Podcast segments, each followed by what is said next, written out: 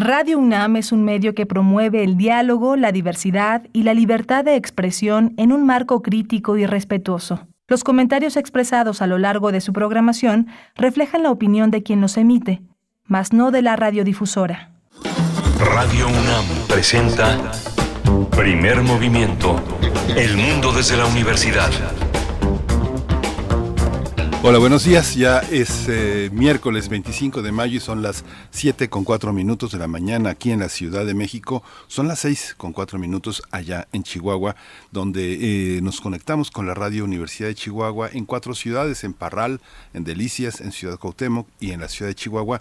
Son cuatro ciudades que tienen una programación local propia, se desarrollan en un espíritu de autonomía, de libertad, una radio muy muy interesante allá en el norte del país, pero de 6 a 7 hacemos un esfuerzo en común y el contenido de la primera hora de primer movimiento está también allá en, en, en la frecuencia universitaria. Estamos en la Ciudad de México, Arturo González en el control de la cabina, en los controles técnicos, está Rodrigo Aguilar en la producción ejecutiva y está Violeta Berber en la asistencia de producción. Como todos los días, mi compañera Berenice Camacho al frente del micrófono. Querida Berenice, buenos días. Buenos días, Miguel Ángel Quemain, un gusto estar contigo en estos micrófonos de primer movimiento. ¿Cómo me hiciste, me hiciste recordar aquella visita que tuvimos a Chihuahua ya hace algunos años? Ya nos hace falta regresar. Les saludamos a todo el equipo de Radio Universidad en el estado de Chihuahua, que son nuestros amigos, nuestras amigas, a quienes, está, quienes están ahí en la consola también, y de este lado en Ciudad de México, a todo el equipo de primer movimiento. Iniciamos nuestra transmisión del día de hoy. Tendremos una recomendación literaria, el poder de escribir bien es, un, es el título del libro de la autora Rosa Luisa Guerra Vargas, escritora, promotora de lectura, conferencista y vocera de divulgación en, literatura e historia. Un libro lanzado por Larus que, bueno, será, esperemos que llame, que llame su atención. Es un libro, pues como eso, lo describe así el título, es un libro práctico, es un libro eh, que, que nos da la oportunidad de acercarnos a escribir un poco mejor. Así es que, bueno, vamos a tener esa oportunidad de, conversar con su autora. Sí, un libro muy muy bonito, muy interesante, con humor, con muchas con muchas categorías muy interesantes para todos los que quieren expresarse, desde mandar una carta hasta dejar un buen recado.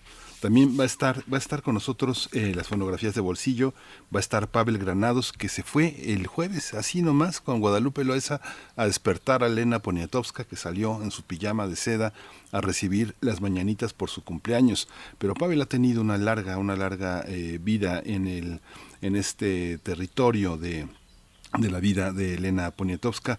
Lo vimos eh, vimos lo vimos disfrutar con su con su seriedad su adustez eh, junto a nuestra gran gran escritora eh, en este cumpleaños 90 nos va a contar parte de lo que de lo que sucedió y parte de lo que significa la vida de Elena Poniatowska en este mundo sonoro que es el suyo es el mundo de Pavel Granado Granados el de las fonografías y las fonografías de bolsillo con mucha alegría seguimos pues dándole espacio así a este aniversario 90 de Elena Poniatowska que nos dejó muchos eventos, muchas reflexiones, muchas risas también porque eh, Elena Poniatowska a sus 90 años sigue teniendo pues un sentido del humor estupendo eh, es que viene, que parece que viene fácil, que parece sencillo, pero ahí está ella haciéndonos reír y haciéndonos también reflexionar en torno a su obra y a su legado. Tendremos en la segunda hora una conversación con Ana Lorena Delgadillo, directora de la Fundación para la Justicia y el Estado Democrático de Derecho, porque recientemente esta organización lanzó su informe La militarización de la política migratoria en México y vamos a tener la oportunidad de conversar al respecto también, además con Ana Lorena Delgadillo y también con Alicia Moncada, investigadora de este informe bajo la bota, eh, también investigadora y defensora de derechos humanos en la Fundación para la Justicia y el Estado Democrático de Derecho. Sí, un, informe interesante que nos lleva también a la reflexión sobre lo que ha pasado en sexenios anteriores. La militarización empezó con Calderón y empezó dura, empezó este sin cabezas. Muchas personas empezaron sin cabezas en ese sexenio. Así que bueno, va a ser interesante. Interesante cuestionar este, este informe. Hoy en la voz eh, de Berenice Camacho, la poesía necesaria, el pan de todos los días para el espíritu acompañado de una selección musical también a su cargo.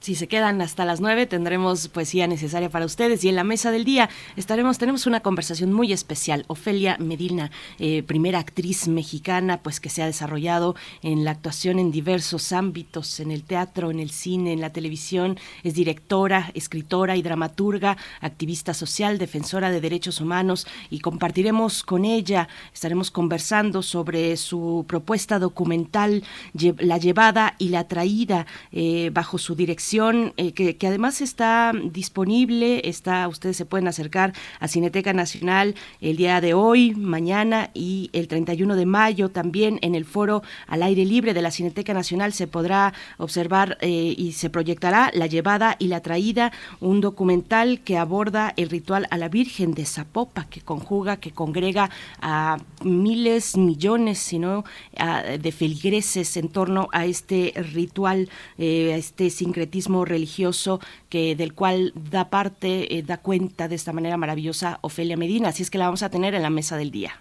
Sí, va a ser muy interesante. Es una de las, eh, este, una de las grandes eh, actrices, una de las mujeres de teatro y de cine que ha estado presente en nuestra vida a lo largo de más de, yo creo que casi 50 años desde que inició, desde que inició como actriz en el cine, este, hasta levantar, ser parte cómplice de este, de este proyecto que tendremos que hablar en algún momento aquí, porque el círculo teatral que estaba ahí en la calle de Veracruz, ella forma parte de esa, de esa, de esa, de ese gran proyecto que Alberto Estrella y Víctor Carpinteiro y Ángeles Marín han levantado eh, sin María Rojo, sin Ofelia Medina, sin ese empuje de estas actrices tan generosas, entre ellas Ofelia, no sería posible esta esta aventura del teatro detrás de eh, Ofelia. Ofelia Medina está detrás de muchas cosas muy, muy importantes, ¿no?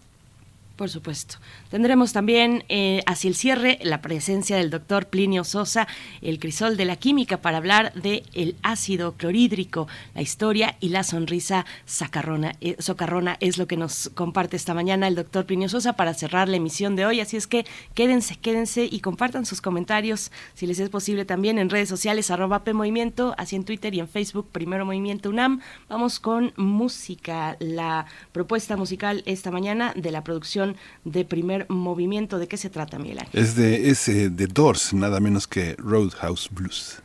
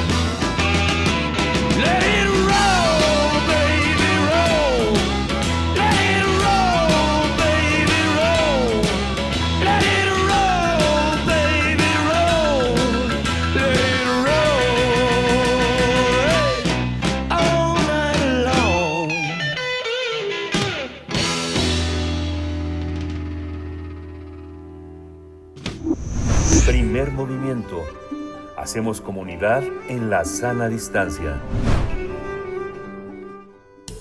Toma nota y conoce nuestra recomendación literaria. El poder de escribir bien es el título del libro de Rosa Luisa Guerra Vargas que tiene como objetivo recordarnos cómo funciona el español y cómo usar ese conocimiento para escribir mejor. La, es- la escritora explica al lector la forma en que se deben usar varias herramientas concretas para desarrollar mejores escritos, a fin de alcanzar el poder de escribir bien. Este libro tiene como característica que establece una especie de conversación con el lector, incluso con un toque de humor para hacer más ameno el aprendizaje. En ese sentido, Guerra Vargas ha señalado que la idea es hacer una lectura agradable para que el público pueda aprender y recordar aquellos conocimientos lingüísticos que la escuela formal no eh, que, en el- que en la escuela formal no asimilamos por la rigidez o complejidad con que fueron planteados por los profesores, las profesoras. Cabe señalar que el libro está pensado para quienes enfrentan dificultades al escribir, no para especialistas, por lo tanto contiene términos familiares para un usuario común. Y vamos a conversar esta mañana sobre este libro para conocer cómo funciona nuestro idioma y cómo usar ese conocimiento para escribir mejor. Nos acompaña Rosa Luisa Guerra Vargas, escritora, promotora de lectura, conferencista y vocera de, de divulgación en literatura e historia. Un gusto estar esta mañana con- contigo, Rosa Luisa Guerra Vargas. Gracias por estar aquí. Al contrario, el gusto es mío. Muchas gracias por la invitación. Muchas gracias, eh, Rosa Luisa, gracias por estar aquí. Quería hacer una bre- breve aclaración. Se le echa la culpa a los maestros de la rigidez y de lo académico, pero es una cultura que impone una manera de, de de un español ideal que este, se nos trata de imponer y que aquí Federico Navarrete, un, un colaborador que tenemos, un historiador muy importante, ha señalado que hay una parte del poder que intenta imponer una, una manera de hablar, de escribir, de hacer las cosas bien. Pero este libro lo que pone de manifiesto es que hay una serie de hablantes, una serie de personas que son de orígenes muy distintos, algunos ya dejaron la escuela hace muchos años, pero quieren quieren tener la posibilidad de expresarse y de formar grupos y de, entrar en comunidades que les permitan entender en qué consiste la expresión. Cómo, cómo usar este libro es la entrada en materia. Hay muchas personas que piensan que un ensayo es lo que se hace antes de presentar un espectáculo, pero un ensayo es otra cosa. Cuéntanos cómo está concebido, cómo usar este libro, cómo poder escribir bien de una vez por todas. Sí, claro. Bueno, primero sí, digamos que hagamos la, la, la aclaración de, de, la presentación. Eh, eh, son muchas cosas las que nos han llevado a esta situación la que muchos universitarios, muchas personas en general, se encuentran con que el momento que tienen que expresarse por escrito, en realidad no saben, se sienten inseguros y más bien es porque hay como un sistema eh, desde eh, los este, planes de estudio que no están articulados para enseñarnos que precisamente te enseñamos el sustantivo o te decimos que es un adjetivo o te contamos el famoso sujeto predicado y subrayamos con, con rojo y azul cada parte porque eso te sirve para tu expresión escrita. Entonces, justo lo que yo he hecho es, bueno, llevo muchos años este al frente de, de, de, de al frente del aula, que como digo yo, es estar, este, ser, ser maestro por si alguien no no conoce la, la expresión, porque al frente del aula, no, no, bueno, además de que sí me sentaba hasta adelante, ¿verdad? Que lo voy a negar, este, es este... Eh, me he dado cuenta de esas dificultades que vienen de no haber entendido muchas cosas y viene eh, buscando eh, reparar de alguna manera o este juntar las piezas que tenemos por ahí en, en nuestro en nuestra cabecita para que esa, esas herramientas que tenemos nos sirvan para escribir bien. Y claro, no se trata de que existe un solo modo de, de escribir bien, ¿no?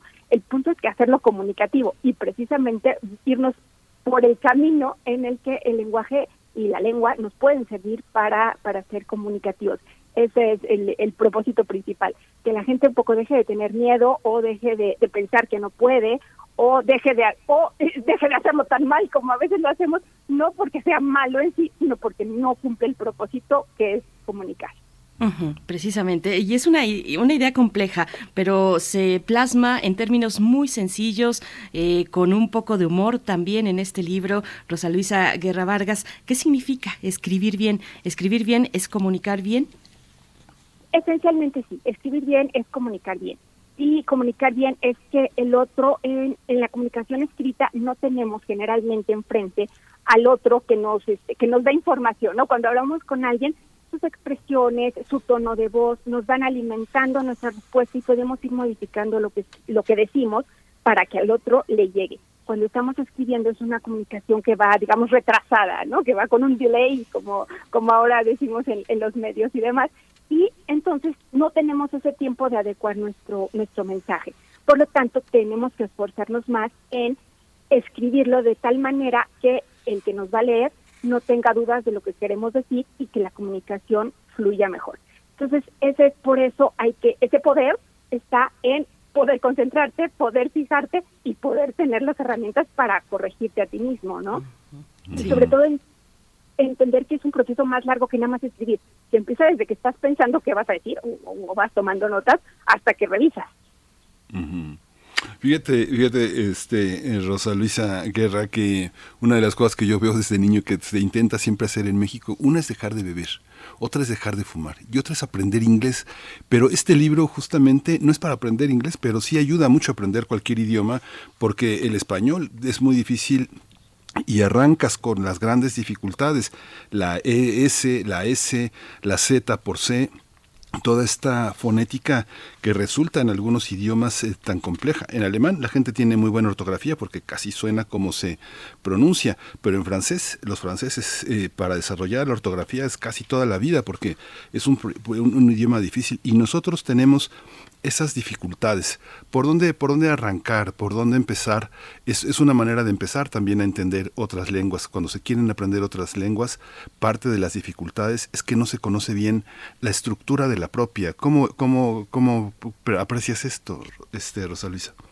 Ah, qué, qué, qué buena pregunta. Pues sí, efectivamente, cuando nos enseñan un idioma, cuando nos enseñan inglés, que es lo más común, nos empiezan a hablar de nouns y, entonces tenemos que entender que son sustantivos.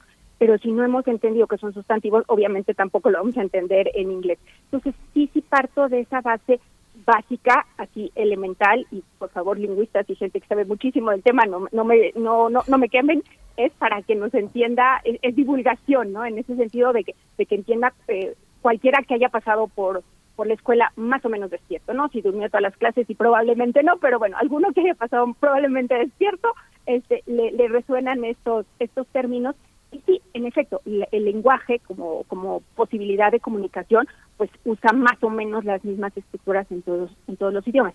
Entonces, a veces y, y de hecho me ha pasado que he tenido alumnos que escriben eh, el español como si estuvieran traduciendo el inglés porque estuvieron más expuestos al inglés por diversas razones y escriben el español traducido. Esa es una cosa muy curiosa que me ha tocado ver.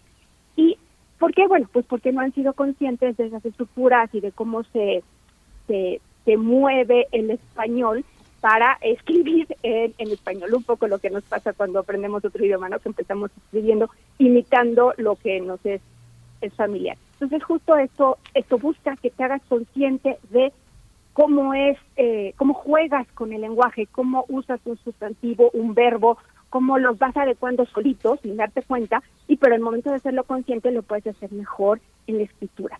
Y respecto a la ortografía, el tema que es un coco es los acentos. Más que el, las S, las C, las, la, las dos B, etcétera, en español eh, son los acentos y curiosamente no es un tema eh, tan complejo como el francés, nada más tenemos este nosotros nada más tenemos dos, un, un, acento, ¿no? Este, y es porque también no hemos sido como bien dirigidos en muchos casos o no hemos llegado a entender cómo, cómo se dan estos este cambio que no es tan fuerte como en otros idiomas con los acentos. Pero el mayor problema, eh, curiosamente, son los acentos, más que las grafías. Rosa Luisa, hemos visto desfilar decenas de libros de gramática, de redacción, de ortografía, libros, en fin, de apoyo, de soporte para mejorar nuestras herramientas o adquirir otras pero seguimos sin escribir bien eh, en la generalidad, pues, ¿no? ¿En qué se distingue este libro frente al resto y cómo has visto tú ese recorrido que seguro tienes muy bien ubicado del resto de los libros eh, que, que, han estado, pues, durante décadas eh, al, al, acceso o a la mano de quienes desean, pues, aventurarse en esta tarea? ¿Cómo lo ves? Bueno, el primer este, elemento es el que ustedes han, han, destacado, que sí lo es intencional, que es hacerlo un poco con sentido del humor. Uh -huh. Que, se, que la, la, persona que lo tenga en sus manos se sienta que está platicando conmigo y que está pasando un buen rato. Porque todos sabemos que cuando algo nos gusta, cuando algo nos, nos entretiene, eh, es más fácil que lo aprendamos. Ese es el primer elemento que yo busqué eh, que se distinguiera. El segundo es que abarca desde lo más básico de, acentos, ortografía y demás, de una manera ciertamente superficial, pero práctica, hasta eh, los tipos de escritos que normalmente los universitarios, profesionistas jóvenes tienen que desarrollar en sus ámbitos de estudio y de trabajo. Entonces es como un recorrido muy completo, muy panorámico, que yo no encontré en otros libros. Hay libros que se enfocan más a la parte de la estructura eh, gramatical, de cómo hacer un párrafo, otros de cómo este, los tipos, diferentes tipos de texto que hay, que es un ensayo, como está, está mencionado, o como existe una, una carta, eh, y otros se enfocan más a la ortografía. Entonces lo que traté de hacer es como juntar todos los temas para dar un panorama básico que sirva de base a cualquiera que quiera eh, escribir. Y uh -huh. además trae ejercicios con sus respuestas como, como, como todo libro Uh -huh. claro. Sí, es muy bonito, es muy bonito el libro. Con todo y que nada más tiene dos tintas, uno ve, por ejemplo, en los libros de ayuda de, por, pienso en los franceses que son quienes han invertido muchísimo dinero y muchísimo tiempo en hacer ediciones que pasa como en, desde nuestra primaria aprendemos a hacer el margen con rojo, la fecha con azul y a subrayar con amarillo y a poner verde y así, ¿no? Eh, que, que es algo que los grandes pedagogos han descubierto que sí funciona. Esa parte que la cajita con colores de la compañera de al lado que la lleva muy ordenada funciona para esto. Y, bueno, quería preguntarte, además de este, de este comentario, eh, Rosa Luisa, hay una, hay una, hay un aspecto que yo me atrevería a decir que por supuesto no es una naturaleza, pero sí forma parte de nuestra coloquialidad, que es esta parte de darle vueltas a las cosas, ¿no? Mucha gente nos dice, a ver, a ver, ya, al grano, directo, ¿qué quieres preguntar? Como yo ahorita, que le estoy dando muchas vueltas a las cosas y a la hora de hacer un párrafo, esto, no sabemos cómo empezar un texto, no sabemos cómo ser directos.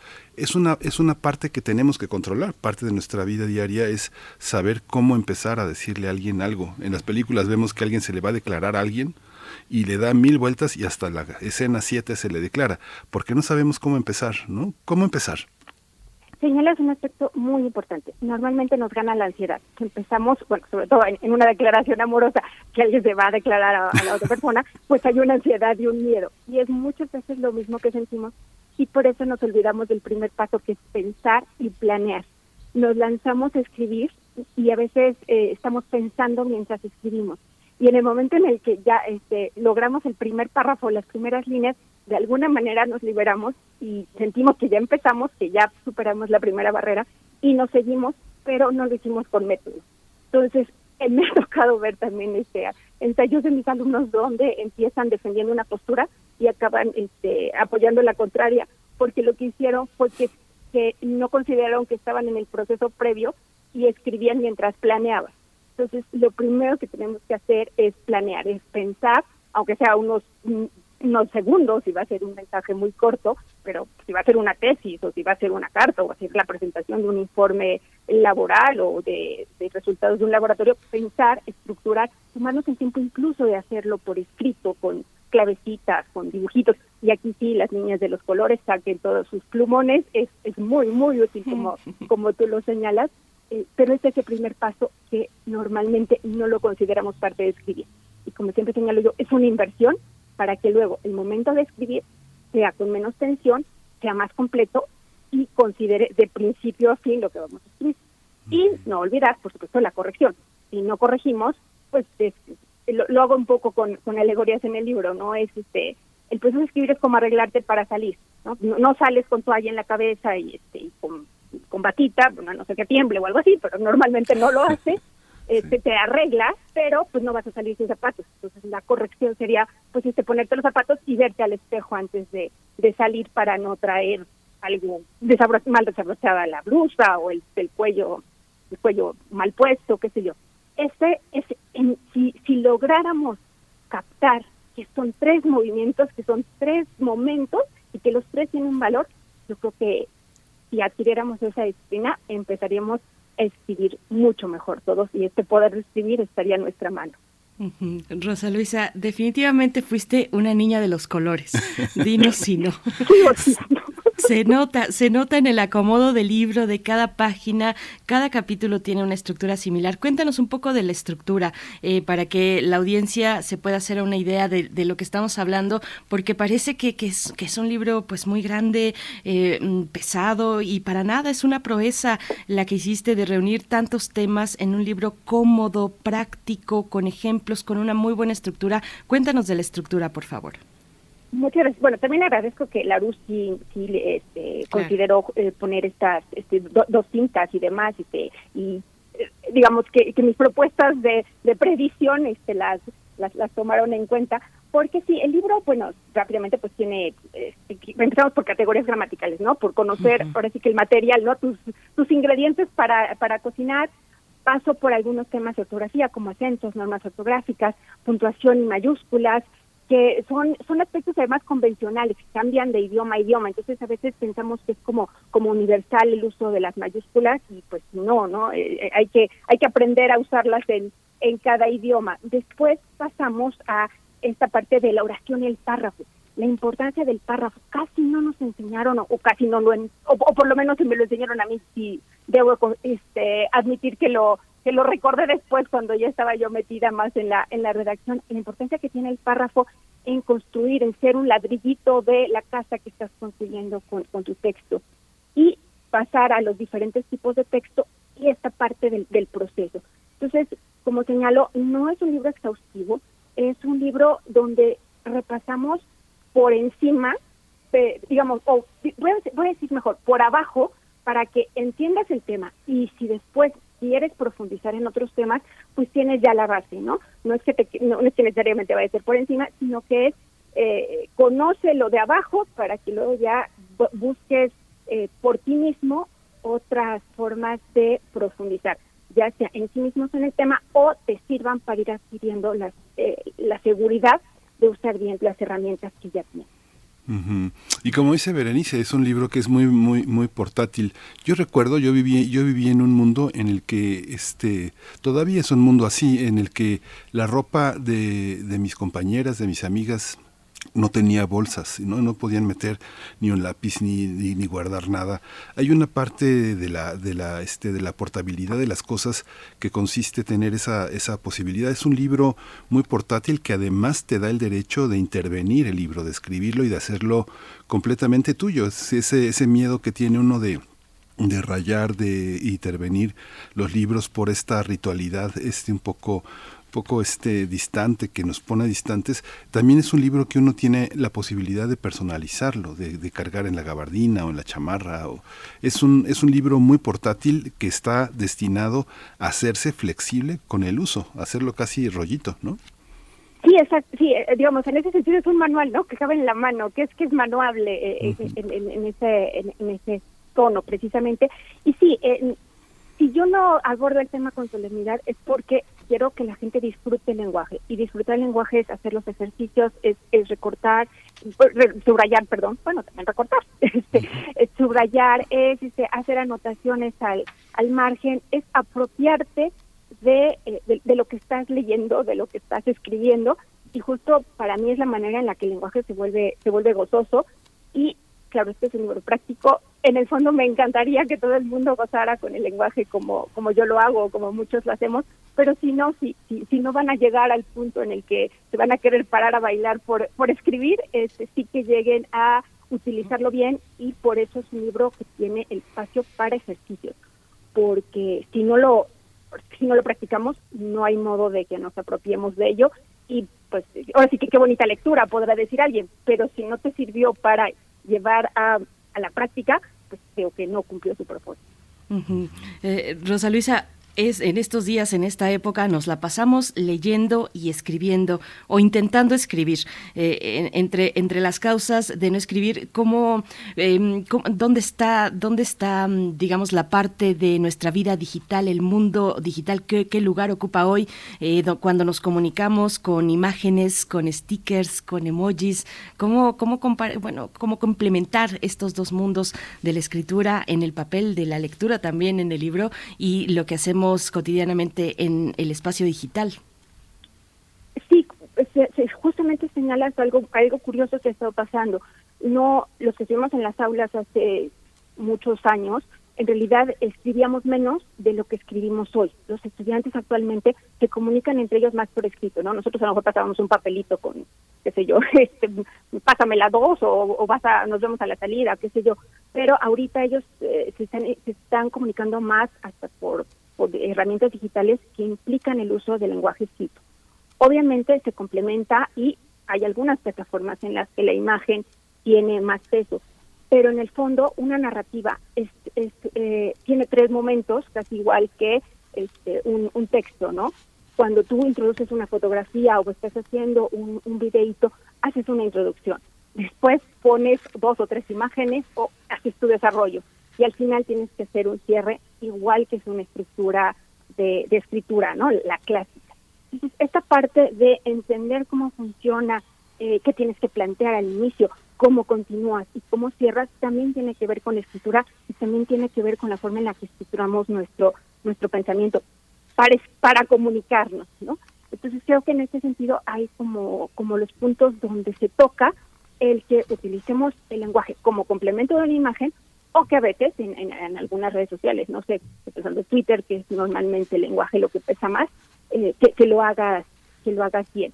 Entonces, al final eh, estamos hablando de comunicación y la comunicación se completa de, de muchas maneras.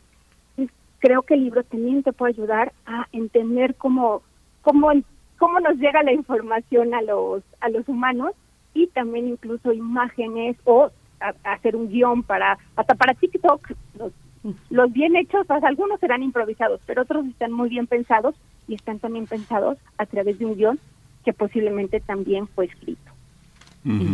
Hay una hay una serie de ya al final se pone serio el libro, ¿no? Serio en el sentido de que ya mucho de lo que se transitó tendrá que aplicarse y es muy interesante tu idea de la aplicación de los géneros, cómo eh, describe uno lo que ve, cómo uno dice cómo funciona, cómo, eh, qué significan las cosas para uno, qué significan las cosas que uno describe para los demás. Hay una serie de distinciones que a veces es muy difícil pensar en la, en, la, en la práctica. Hacerse una serie de preguntas precisas nos ayuda a decir con precisión más cosas sobre lo que queremos decir, ¿no?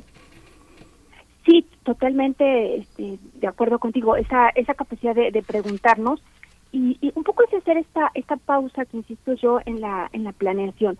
Si no te si no te tomas dependiendo de lo que vayas a escribir, ¿no? el, tiempo que necesites para pensar qué es lo que quieres, te va a costar más trabajo. Entonces, también el, el libro y también ofrece estas estas herramientas básicas que, que tienen que ver con la narración. ¿Qué es una narración? ¿Cuándo usas la, la, la narración? Eh, cuando le cuentas a tu mamá cómo te fue en, en el día en la escuela o cuando le platicas a, tu a tu novia a tu novio este lo que te pasó en, en el transporte público estás narrando. Cuando le cuentas a alguien cómo es eh, un lugar que van a visitar o cómo era el café que se tomó y estás describiendo. Y otras veces estás eh, defendiendo tu punto de vista no esta argumentación que a veces no nos la dieron como muy claramente o no en todas las este, en todos los niveles educativos este cómo tú te defiendes y al final es reconocer que cuando eh, vas a convencer a alguien de lo que sea, lo que usas son argumentos. Entonces, fíjate cómo lo haces cuando estás tratando de convencer, bueno, hasta en, cosas que no deberíamos, ¿no?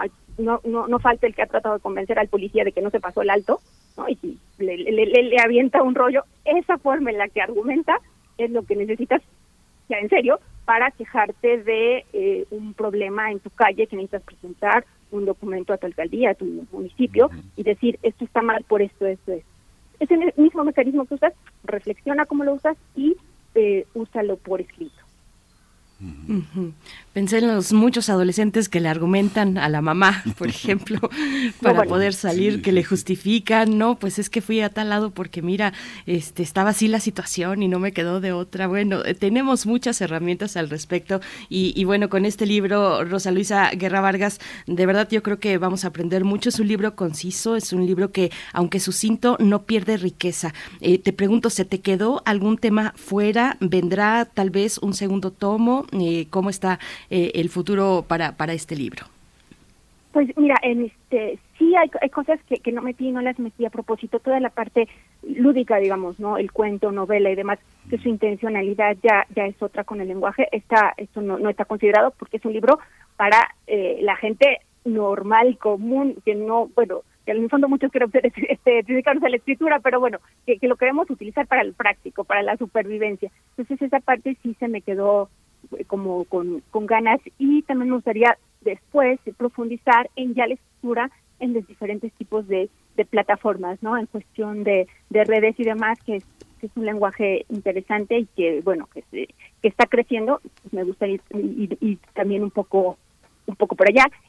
Y también este, con los profesores un poco el, el apoyo a, y esto que, cómo les corrijo, cómo los impulso a que hagan mejores escritos porque también algunos profesores, quizás no de las áreas de español, porque bueno, sí, sí, no, hay cierta formación al respecto, pero de otras áreas de, historia o a veces hasta de química o qué sé yo, que se dan cuenta de la dificultad de sus estudiantes, que tuvieran también ellos un, medio de, de apoyar, de decir, ah, si yo reviso de esta manera o si yo me fijo en esto primero, igual y los los puedo ayudar, es otra es otro tema que que me gustaría explorar. Entonces, son como varios, varios asuntos que por eso todavía no aterrizamos en, en nada concreto. Sí, pues eh, Rosa Luisa Guerra Vargas, pues muchas gracias. Fíjate que nomás voy aquí a hacer un breve comentario. Hace unos días me llegó una, una, este, un comunicado del SAT, ¿no? Y lo recibió una persona y estaba preocupada y se lo dio a otra persona para que me lo diera y estaban preocupadísimas. Eran como seis páginas llenas de articulados de leyes y yo veía que me veía la persona que me lo entregó con una enorme compasión.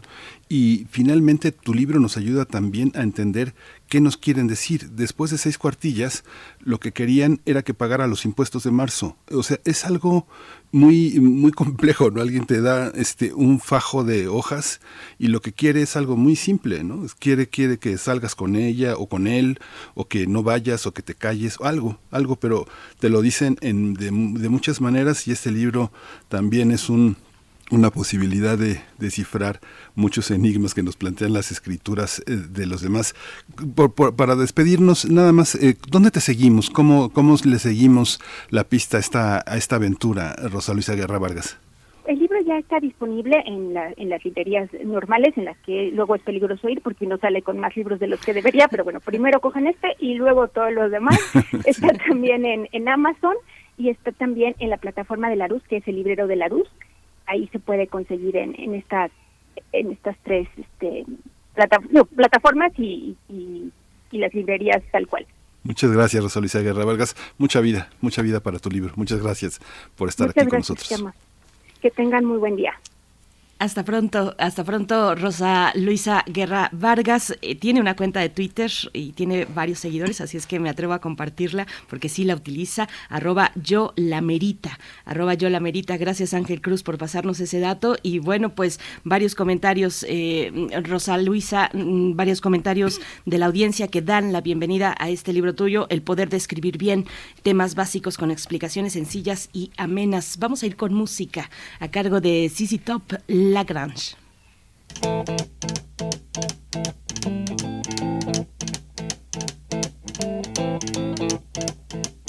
Rumors spreading in that Texas town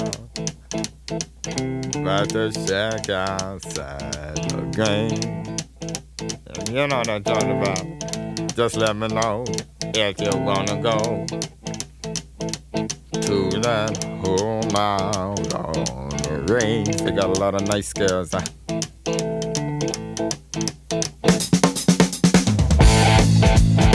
I'm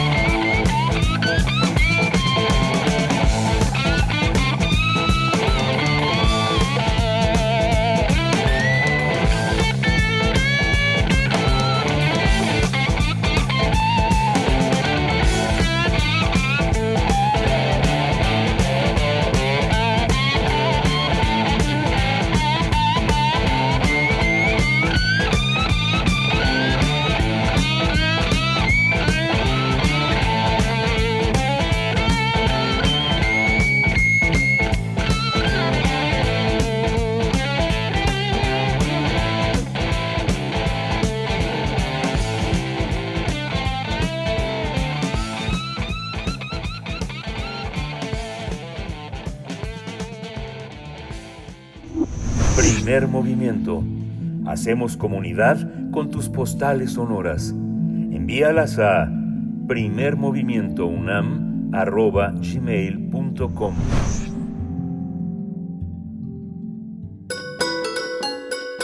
Fonografías de bolsillo.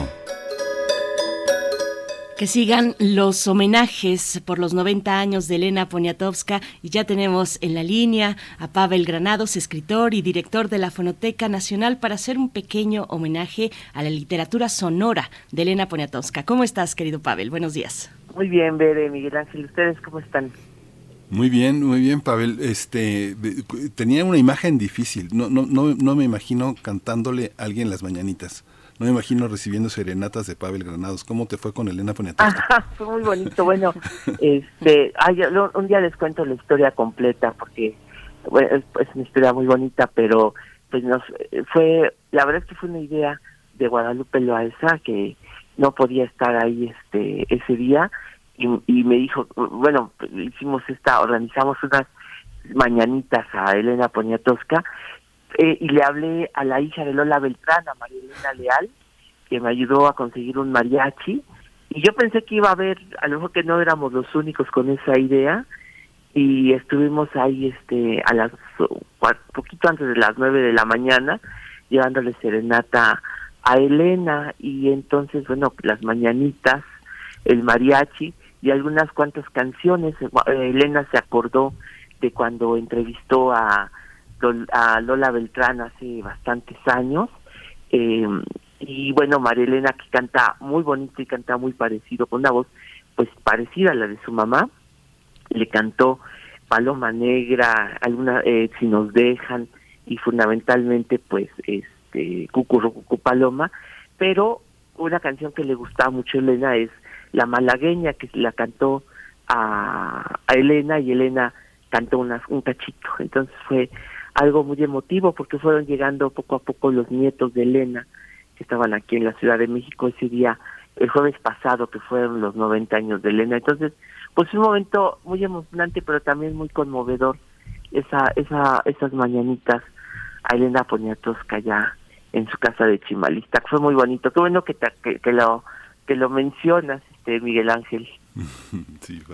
Pues te hemos visto en varios homenajes en realidad en, en estos eh, pues eh, en estos 90 años de Elena Poniatowska yo también te vi ahí como invitado en el homenaje que le hizo la UAM, la Autónoma Metropolitana, en fin, bueno, varios homenajes muy interesantes, muy eh, también pues muy sentidos, ¿no? Con con esa con esa emoción de poder acompañar, de ser partícipes de una historia tan bella como la que nos ha legado Elena Poniatowska, así es que este es un pequeño homenaje a la literatura sonora, Pavel, te escuchamos. Sí, un, un homenaje y agradecimiento por la, eh, eh, la alegría y la energía que nos eh, contagia Elena Poniatowska. Y yo pues no quería quedarme atrás en decir unas pocas palabras sobre la importancia de su literatura desde un punto de vista, pues le quise poner sonoro en el sentido de que la literatura de Elena Poniatowska está basado en la palabra hablada y eso creo que es algo bueno que hay que destacar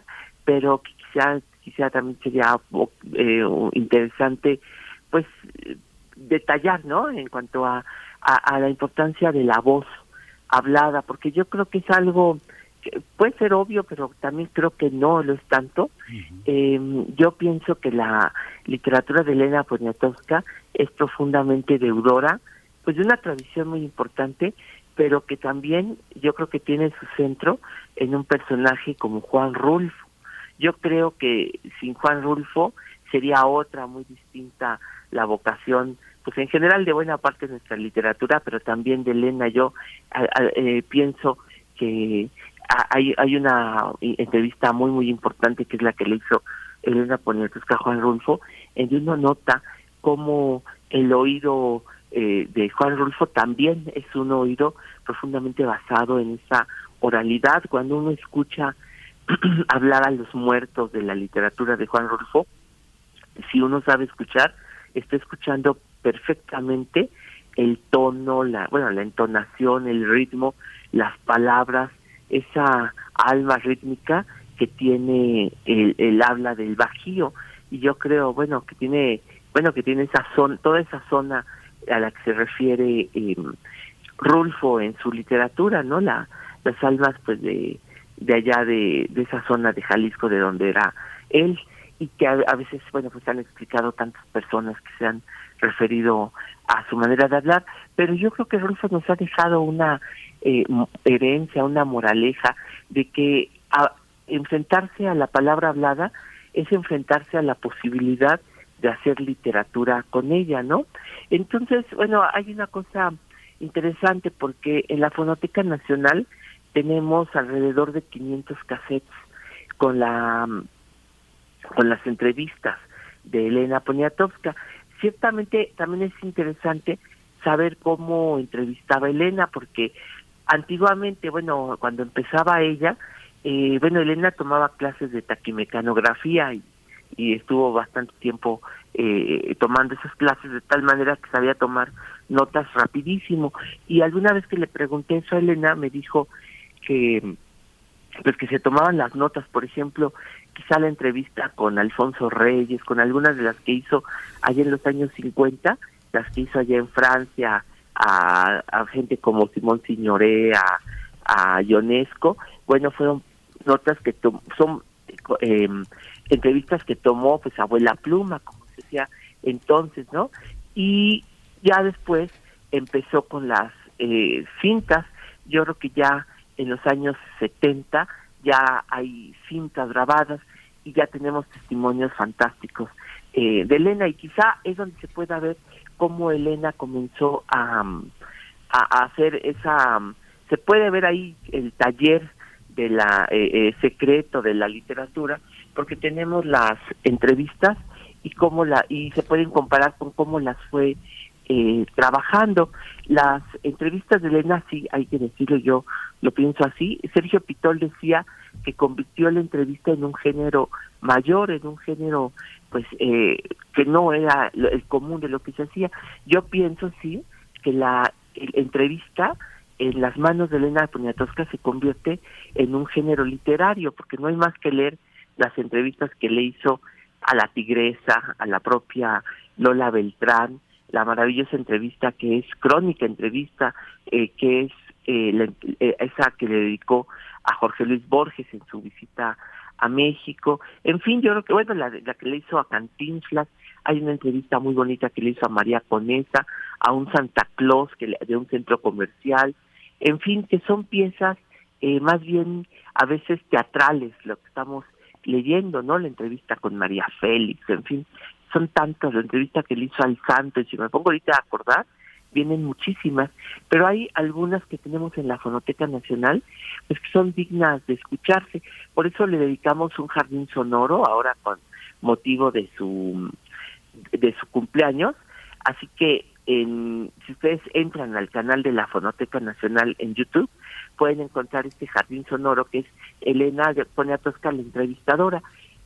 y ahí eh, mis compañeros de la Fonoteca hicieron una serie de, mm, eh, eh, una recopilación con una serie de entrevistas que están, por ejemplo, eh, Benita Galeana, Julio Cortázar, Germán Listar Subide, pues entre los entrevistados que tiene Elena, que son que son bastantes y que estamos ahorita en proceso de catalogar. Estamos precisamente este año haciendo, completando la catalogación de la colección de Elena Poniatowska como un homenaje para que esté todos los datos de, de, sus cintas para poder saber exactamente quiénes son las personas que están en todos estos cassettes, porque Elena los guarda, pero no no necesariamente están toda toda la lista de entrevistados, así que ya sabremos eh, quiénes están, pero naturalmente ahí está Julio Cortázar entre ellos y vemos cómo son pues conversaciones de Elena con los con los eh, entrevistados. Por cierto, que Elena me ha dicho que otra persona, una, una entrevistadora eh, que aquí hemos platicado alguna vez en estas eh, fonografías de bolsillo, es Margarita García Flores, quien sería una persona que según Elena también merece todos los homenajes y que trabajó tantos años en Radio Nam.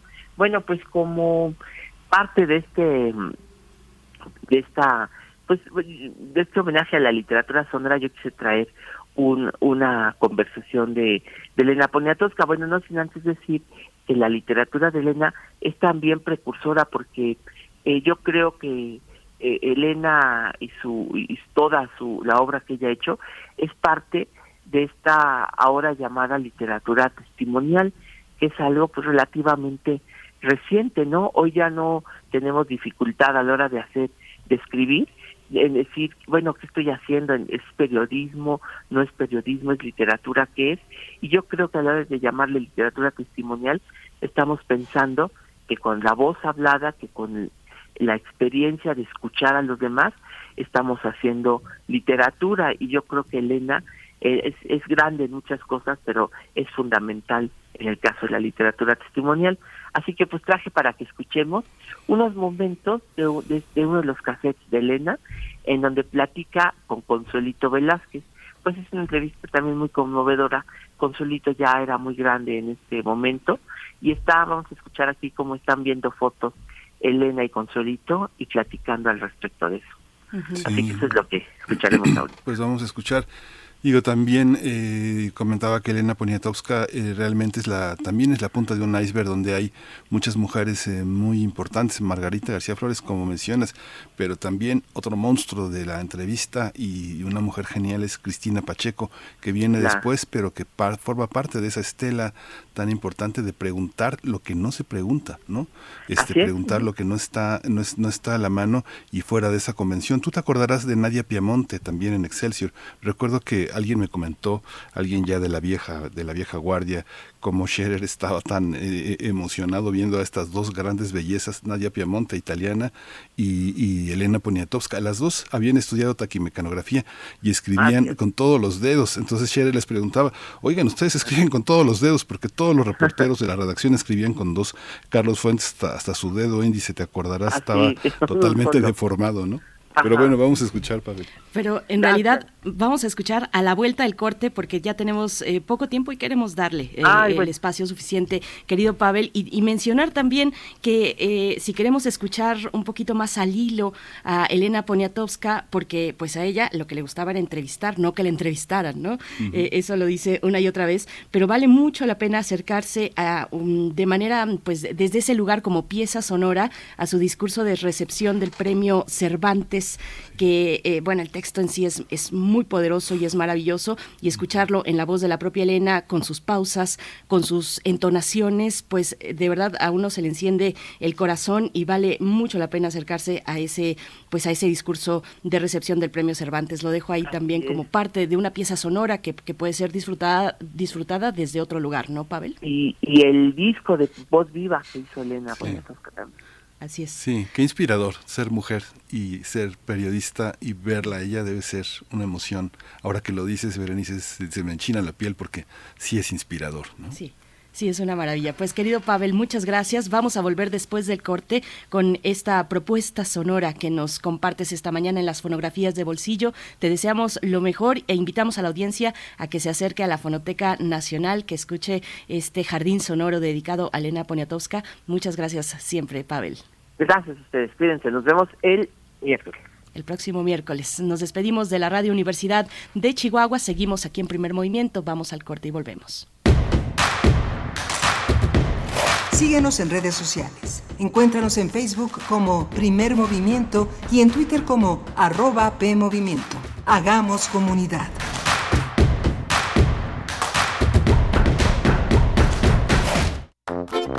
¿Sabes qué tienen en común? El polvo de una estrella durmiente, el moco de King Kong o el enano más alto de todos. Pues que a todos los puedes encontrar en la radio. Solo tienes que decir las palabras mágicas. ¡Hocus Pocus! Para tus orejas y escúchanos todos los sábados a las 10 de la mañana por Radio UNAM. Experiencia sonora. El secuestro se incrementó 49.6% durante los dos primeros meses de la actual administración federal. El secuestro sigue siendo un problema grave. Mujeres y niños víctimas de este delito. Nadie está a salvo. El fin de semana se conoció este video que muestra la privación ilegal de la libertad de una mujer. En México hay más de 98 mil mexicanas y mexicanos desaparecidos. 66 mil fueron en el gobierno de López Obrador. Es hora de cambiar y recuperar el tiempo perdido. PAN, unidos por un México mejor. Fentanilo, heroína, cocaína, piedra, cristal. No importa qué droga química te metas, de todas formas te destruyes. La sangre de las drogas nos mancha a todos. Mejor métete esto en la cabeza. Si te drogas, te dañas. Si necesitas ayuda, llama a la línea de la vida, 800-911-2000. Para vivir feliz, no necesitas meterte en nada.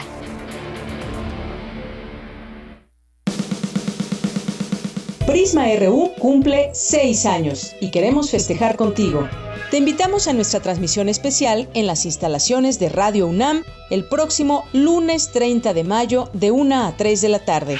En Adolfo Prieto, número 133, en la Colonia del Valle.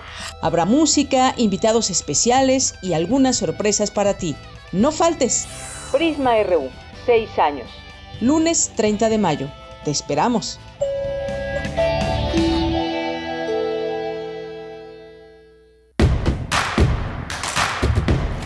Queremos escucharte. Llámanos al 55 36 43 39 y al 55 36 89 89. Primer movimiento. Hacemos comunidad.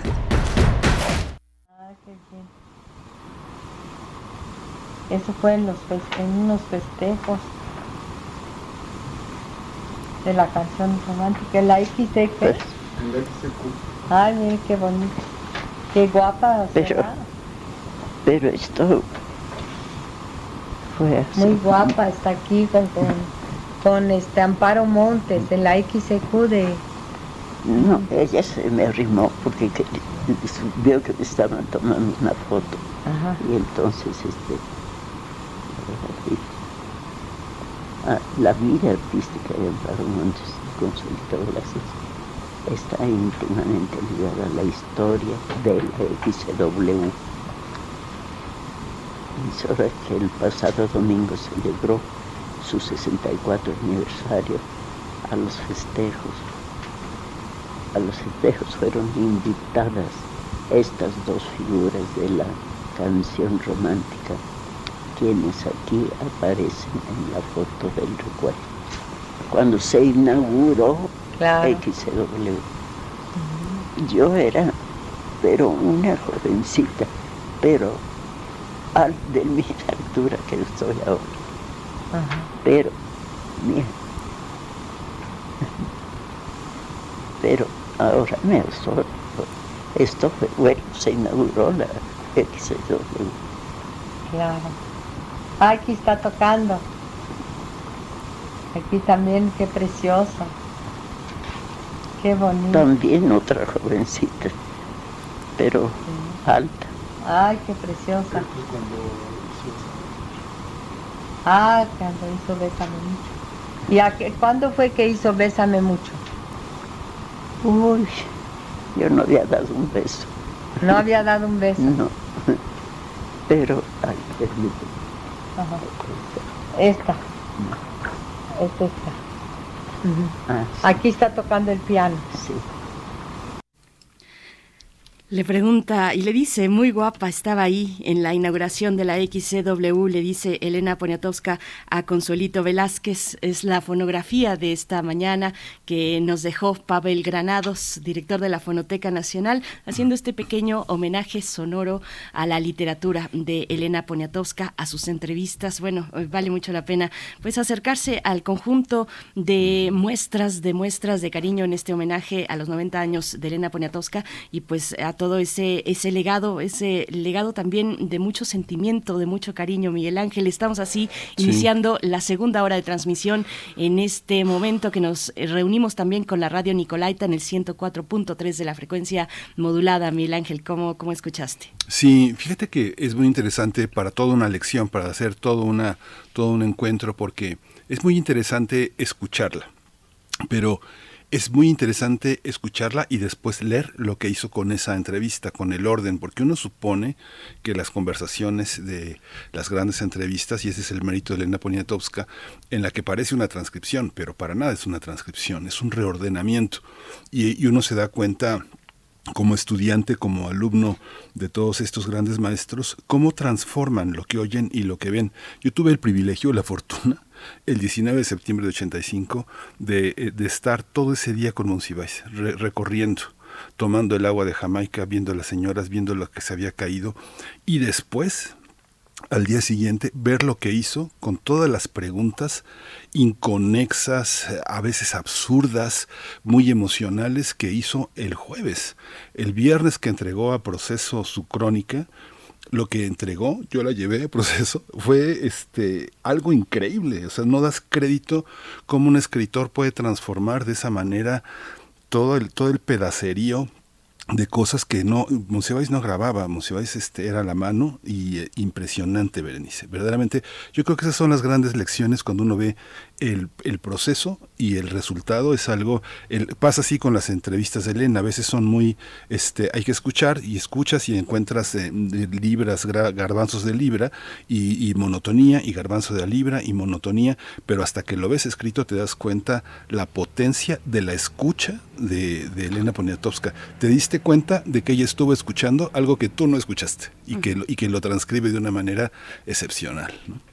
Cuando le pregunta a Consuelito Velázquez si ya había compuesto Bésame mucho y le responde Consuelito, yo no había dado un beso todavía. Qué maravilla, Qué maravilla, qué, qué joya nos ha dejado y nos ha compartido esta mañana Pavel Granados. Pues así les damos la bienvenida a esta segunda hora de transmisión. De nuevo, estamos enlazados con la radio Nicolaita en el 104.3 de la frecuencia modulada y transmitimos en vivo desde Ciudad de México en el 96.1 de la FM y en el 860 de la amplitud modulada. En cabina se encuentra esta mañana Rodrigo Aguilar, Arturo González está en los controles técnicos, Tamara Quirós en las redes sociales y bueno, bueno, para tener una hora eh, cambiando de tema radicalmente o más o menos radicalmente, porque también eh, mucho de lo que pudo recoger Elena Poniatowska en esto que llama Pavel Granados literatura testimonial, eh, también fue una parte dolorosa, una parte muy, muy dura de, las personas desaparecidas en México, de pues de, de, la fuerza del Estado, de aquel Estado, de aquel pues de aquellos años del partido hegemónico del PRI eh, en fin, y, bueno, tenemos, em, digamos, una, una, mirada muy distinta, muy actualizada con respecto a lo que ha lanzado el, la Fundación para el Estado, para la Justicia y el Estado Democrático de Derecho. Recientemente lanzaron y presentaron su informe bajo la bota, la militarización de la política migratoria en México.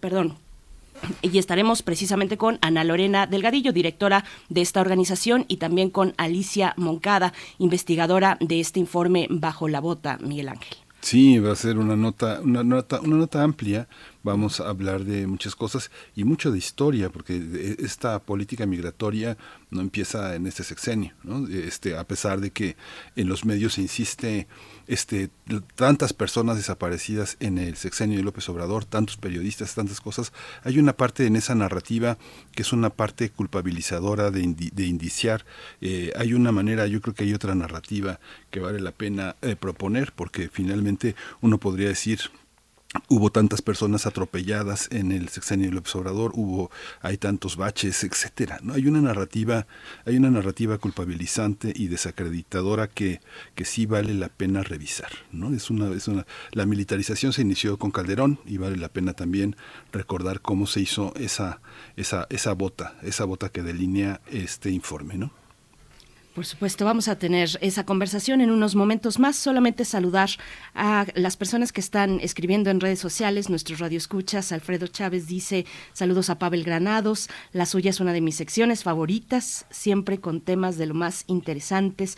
A mi esposa le encanta y decía que escucharlo era como si estuviera tomando un café con él pues sí, así se siente un poco eh, las conversaciones con Pavel Granados. Eh, me quedo mucho girando en la cabeza con esta con esta pequeña muestra sonora de la entrevista a Consuelito Velázquez, de nuevo cuando ella dice yo no había dado un beso, pues ahí está todo el deseo y la intención, la intención del beso, el deseo, el deseo previo y, me parece mm, de verdad muy bella, muy bello este extracto que nos compartió eh, Pavel Granados. Y mm, también saludos a Huehuetlacatl, dice saludos a toda la banda a ritmo de muy buen rock, pues bueno, ahí estuvo eh, Rodrigo Aguilar, la producción ejecutiva, dando la eh, pues propuesta musical de esta mañana, Huehuetlacatl, así es que bueno, el saludo también es para él.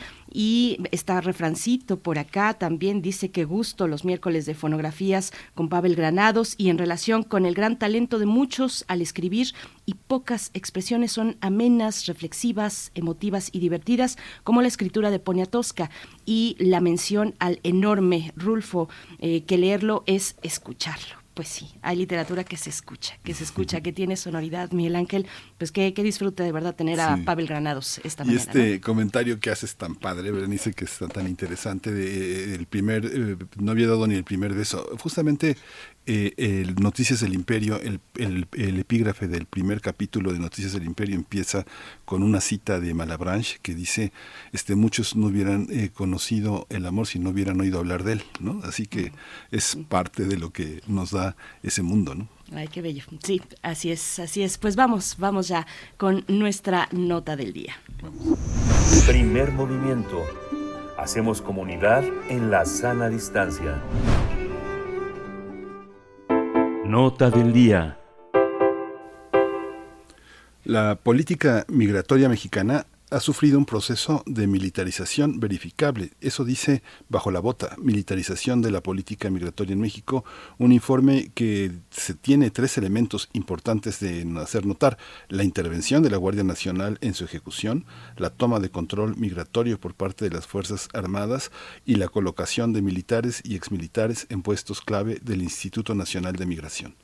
Se trata de un informe realizado a partir de una investigación elaborada por la Fundación para la Justicia y el Estado Democrático de Derecho, organizaciones de derechos humanos locales de Baja California y Chihuahua, así como la red de periodistas de a pie, el Instituto para las Mujeres en la Migración y Sin Fronteras. De acuerdo con cifras oficiales, el flujo de personas que transitaron por México durante 2021 provenía principalmente de Honduras, Guatemala, El Salvador, Nicaragua y Haití. El informe Bajo la Bota, Militarización de la Política Migratoria en México, indica que la Guardia Nacional detiene a personas migrantes principalmente a través de redadas y operativos de control migratorio, así como labores de patrullaje. Dice que en ese contexto la Guardia Nacional suele actuar por su cuenta y sin acompañamiento del Instituto Nacional de Migración, ya que es hasta después de la detención inicial que las personas son presentadas ante personal del Instituto Nacional de Migración. El documento también resalta que las autoridades no reportan las detenciones arbitrarias y concluye que la participación de las Fuerzas Armadas en el control migratorio debe ser restringida y extraordinaria, además de estar subordinada y complementada por labores de autoridades civiles. Vamos a conversar sobre la militarización de la política migratoria en la administración actual y vamos a hablar del informe que se presenta en el micrositio Bajo la Bota. están en esta mañana con nosotros Ana Lorena Delgadillo, ella es la directora de Fundación para la Justicia y el Estado Democrático de Derecho. Ana Lorena Delgadillo, bienvenida, buenos días. Hola Miguel Ángel y Berenice, como siempre un gusto estar aquí con ustedes conversando. Gracias, Ana Lorena Delgadillo. Por mi parte presento a Alicia Moncada, investigadora del informe Bajo la Bota, investigadora y defensora de derechos humanos en la Fundación para la Justicia y el Estado Democrático de Derecho. Alicia Moncada, gracias. Gracias también por estar esta mañana. Buenos días. Buenos días. Muchísimas gracias por la invitación. Muchas gracias a las dos. Eh, ¿Por dónde, dónde, dónde empieza este informe, Ana Lorena Delgadillo, en la historia de la, de la presencia del ejército y de las autoridades de migración de este sexenio tan paradigmático en la violencia y en el control que es el sexenio de Calderón? ¿Por dónde, por dónde arrancar? ¿Por dónde empezar a leer este informe? ¿En primero de diciembre de 2018 o empezamos desde el año 2000? No, Miguel Ángel, fíjate que tu pregunta es muy oportuna porque eh, lo que nosotros justamente mostramos en el informe es que el tema de la militarización de la migración no es eh, reciente ni exclusiva de este gobierno.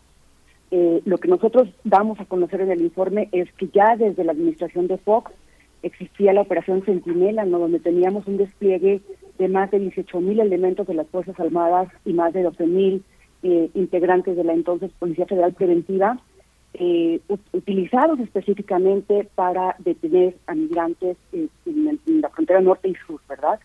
Y ahí también es en el 2001, eh, cuando se empieza a implementar hasta el 2003, el Plan Sur, que esto pues lo que trajo como consecuencia fue un incremento en la detención de personas migrantes. Después viene otro plan que fue que fue brutal por las consecuencias que tuvo, que es el plan de repatriación segura y ordenada, y lo que hacía prácticamente era detener y deportar personas migrantes sin tomar ninguna consideración de por qué estaban en México y si requerían algún tipo de atención por ser personas solicitantes de asilo, por ejemplo. Esta política se siguió con Felipe Calderón. Hay que recordar que mm, en principio Felipe Calderón trató el tema de eh, la política migratoria como un tema de seguridad nacional. Nunca se asumió como un tema de derechos humanos. Y hay una cosa que es muy importante, Miguel Ángel, es que eh, las consecuencias también fueron brutales durante el gobierno de Felipe Calderón, porque es él quien decide sacar al ejército a las calles para combatir el crimen organizado. Y con ustedes ya hemos estado platicando algunas de las consecuencias más graves en el tema de derechos humanos, que también lo ponemos en el informe, como son las masacres, algunas de las masacres de migrantes que se dieron durante el periodo de Felipe, de Felipe Calderón. Ahora, lo que nosotros queremos hacer notar es que sí parecía que iba a haber un cambio con el gobierno de Andrés Manuel López Obrador, lo hemos platicado con ustedes en el programa, parecía que había una intención de darle una visión más humanitaria eh, al, Instituto Nacional de Migración, el, el nombramiento de Tonatiu también como integrante del Instituto Nacional de Migración, un académico completamente respetado, que traía otra idea también, acuérdense de la recepción de algunas de las caravanas por parte de eh, eh, personal de la Secretaría de Gobernación, pero después lo que viene es la presión fuertísima de Estados Unidos para eh, que México entregue a cambio pues a las personas migrantes que entran en el país.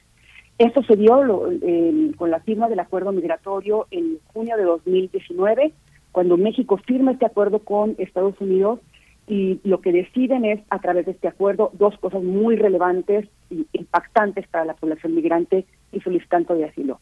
Uno, se amplía la cobertura del programa Quédate en México, que lo que hace es mantener a personas que requieren asilo en Estados Unidos en territorio mexicano esperando el procedimiento. Y dos, el despliegue de la Guardia Nacional, eh, cerca de 6.000 elementos a la frontera sur. A la fecha tenemos cerca de 28.000 elementos que están destacamentados en el norte y en el sur, dedicados específicamente no a temas de seguridad, no a combatir el crimen organizado que, que, tenemos en el país, sino usando la fuerza más letal de este país contra las personas más vulneradas de la región, que son personas que vienen huyendo por desastres climáticos, por violencia en sus países, por gobiernos autoritarios, de varias nacionalidades donde realmente vienen buscando un refugio eh, frente a las, ante las amenazas que tienen para su vida y para su integridad y se encuentran con este muro militar. Sí, es muy, muy interesante. Aquí Alicia Moncada investigadora de, este, de este informe, hay una, hay una parte, cuando hablamos de militarización, parece que todo es militar, ¿no? Desde, incluso las labores de rescate y de, y de, y de sostén hasta las labores de inteligencia. En, este, en esta argumentación que nos ofrece eh, eh, eh Ana Lorena Delgadillo, también hay un, hay un aspecto en el que eh, la, la, parte, la parte mm, mm, de Calderón en el uso de los militares fue usar a los militares como verdugos, ¿no? Aquí hay una parte en la que la Guardia Nacional, con su ley, con su ley de creación, le da una corresponsabilidad a los organismos de seguridad que no son militares. Hablamos de militarización porque hay militares, pero no es un organismo marcial, no es un organismo militar, sino militarizado. Y hay exmilitares. Los exmilitares, los que se jubilaron y los que están en puestos de mando, también tenemos que considerarlos militares, aunque ya no lo sean. ¿Cómo, cómo convivir con estas, con estas cuestiones de un, un funcionario que deja de pertenecer a una instancia y ya pertenece a otra? ¿Cómo entenderlo? ¿Cómo entender? La Guardia Nacional no es el ejército, aunque hay muchos militares en ella, pero hay un cuerpo, eh, un cuerpo que está en otro tenor. ¿Cómo lo entendemos? Sí, no hay que olvidar que cuando un, un funcionario eh, que viene de una formación, un talante militar, se incorpora a cualquier institución, pues trae consigo el bagaje de su formación y es una formación además eh, cimentada para usar la fuerza más letal contra un enemigo. En eso se basa fundamentalmente la formación militar. Entonces, independientemente de que ya eh, pues sean retirados o, o, ya no estén no dentro de o pertenezcan a un cuerpo militar, no hay que olvidar que estas personas vienen con esta formación, con esta, además con no solamente con esta formación, sino con este pensamiento táctico y estratégico para abordar fenómenos. Justamente eso es lo que nos preocupa de la militarización del Instituto Nacional de Migración y la presencia de tantas personas con este perfil y esta formación militar dentro de esta institución, porque a la hora justamente de crear acciones, de generar procesos, pues no lo van a hacer sin este sesgo y esta formación que ya traen de por sí. Que además es una formación que valga decir, eh, comienza generalmente desde muy jóvenes, una, una formación que se instala en, la, en el imaginario de la persona y que no y que es muy difícil luego deslastrarse de esto y de estos conocimientos que se traen de la escuela militar. Eh, mencionan, bueno, señalan, eh, Ana Lorena Delgadillo, es una, una cuestión para ambas, eh, señalan el actuar independiente de la Guardia Nacional, independiente de la autoridad migratoria, es uno de los ejes que guían este informe. ¿Qué significa esto? ¿Qué tipo de dinámicas de actuación han registrado ustedes en las que los agentes migratorios pues no son quienes dan la recepción a las personas que están pidiendo atravesar nuestro país? Ana Lorena Delgadillo. Sí, pues lo que nosotros documentamos en el informe es una serie de detenciones que se hacen de manera masiva y colectiva. Eh, son grupos grandes los que son detenidos generalmente por la Guardia Nacional, sin la presencia y sin la colaboración o sin la subordinación, que es como debería estar establecido al Instituto Nacional de Migración. Eh, de hecho, hay, algunas de las entrevistas que se pudieron tener con algunos de los servidores públicos, eh, lo que ellos señalan justamente es que este, no está la presencia del Instituto Nacional de Migración. Son presentados, pero aquí la, el problema también eh, radica, Berenice, en que esto no se registra. Es decir, esto no queda registrado en los archivos de la, de la, de la Guardia Nacional como detenciones, porque evidentemente, como ellos lo reconocieron en el informe que nosotros presentamos y nosotros anexamos ahí en la parte correspondiente de la solicitud de acceso a la información, lo que ellos dicen es, eh, cuando se les preguntó eh, cuántas personas detenidas por la Guardia Nacional en el estado de Chiapas dijeron ser extranjeras en los años 2020 y 2021, lo que ellos contestaron es, se informa que la Guardia Nacional no realiza detenciones, únicamente proporciona apoyo al Instituto Nacional de Migración. Lo que nosotros documentamos en el terreno es completamente contrario. Documentamos casos de detenciones donde no están agentes del Instituto Nacional de Migración y donde no se da esa subordinación para la detención. Y aquí es muy importante, Berenice, también señalar que recientemente ustedes habrán escuchado la resolución de la Suprema Corte de un caso litigado por el Instituto para las Mujeres en la Migración, donde establecen la prohibición para realizar revisiones en carreteras por parte del Instituto Nacional de Migración. El efecto que tendría que tener esta resolución es que estas revisiones, que además están hechas con un perfil racial, es decir, dependiendo de cómo yo te vea, dependiendo de tu aspecto físico, yo te detengo, porque, te porque pareces ser migrante. Ahí está el perfilamiento racial. Entonces, lo que tendría que venir como consecuencia de la resolución de la Suprema Corte es que este tipo de detenciones no las puede hacer el Instituto Nacional de Migración, ni mucho menos cualquier otro cuerpo como la Guardia Nacional. Nosotros lo que documentamos entonces en este informe es una serie de detenciones arbitrarias, detenciones ilegales donde es la Guardia Nacional la que detiene, y aquí la consecuencia de detener, eh, de, que haya detenciones colectivas, Berenice, es relevante en tema de derechos humanos. ¿Por qué? Porque cuando tú detienes colectivamente, tú detienes a madres que vienen con niños, que vienen huyendo de su país, que ni siquiera van a Estados Unidos, vienen aquí a México a solicitar asilo y se les viola el derecho a solicitar asilo porque ni siquiera se les pregunta. Es decir, son detenciones colectivas que eh, lo que hacen es subirlas a un bus y dejarlas en Guatemala. Ajá. Precisamente eso también quería tocar contigo, Alicia eh, Moncada, eh, que nos que nos comentes un poco. Bueno, se registran, no se registran las detenciones, detenciones arbitrarias. Parece que estamos hablando ya en términos de una cadena de custodia, que son que es una terminología de seguridad muy lejos, eh, pues del tratamiento acorde a derechos humanos. ¿De qué estamos hablando? ¿Cómo se da el desarrollo, pues, de estas detenciones? Alicia Moncada, que nos puedas compartir un poco.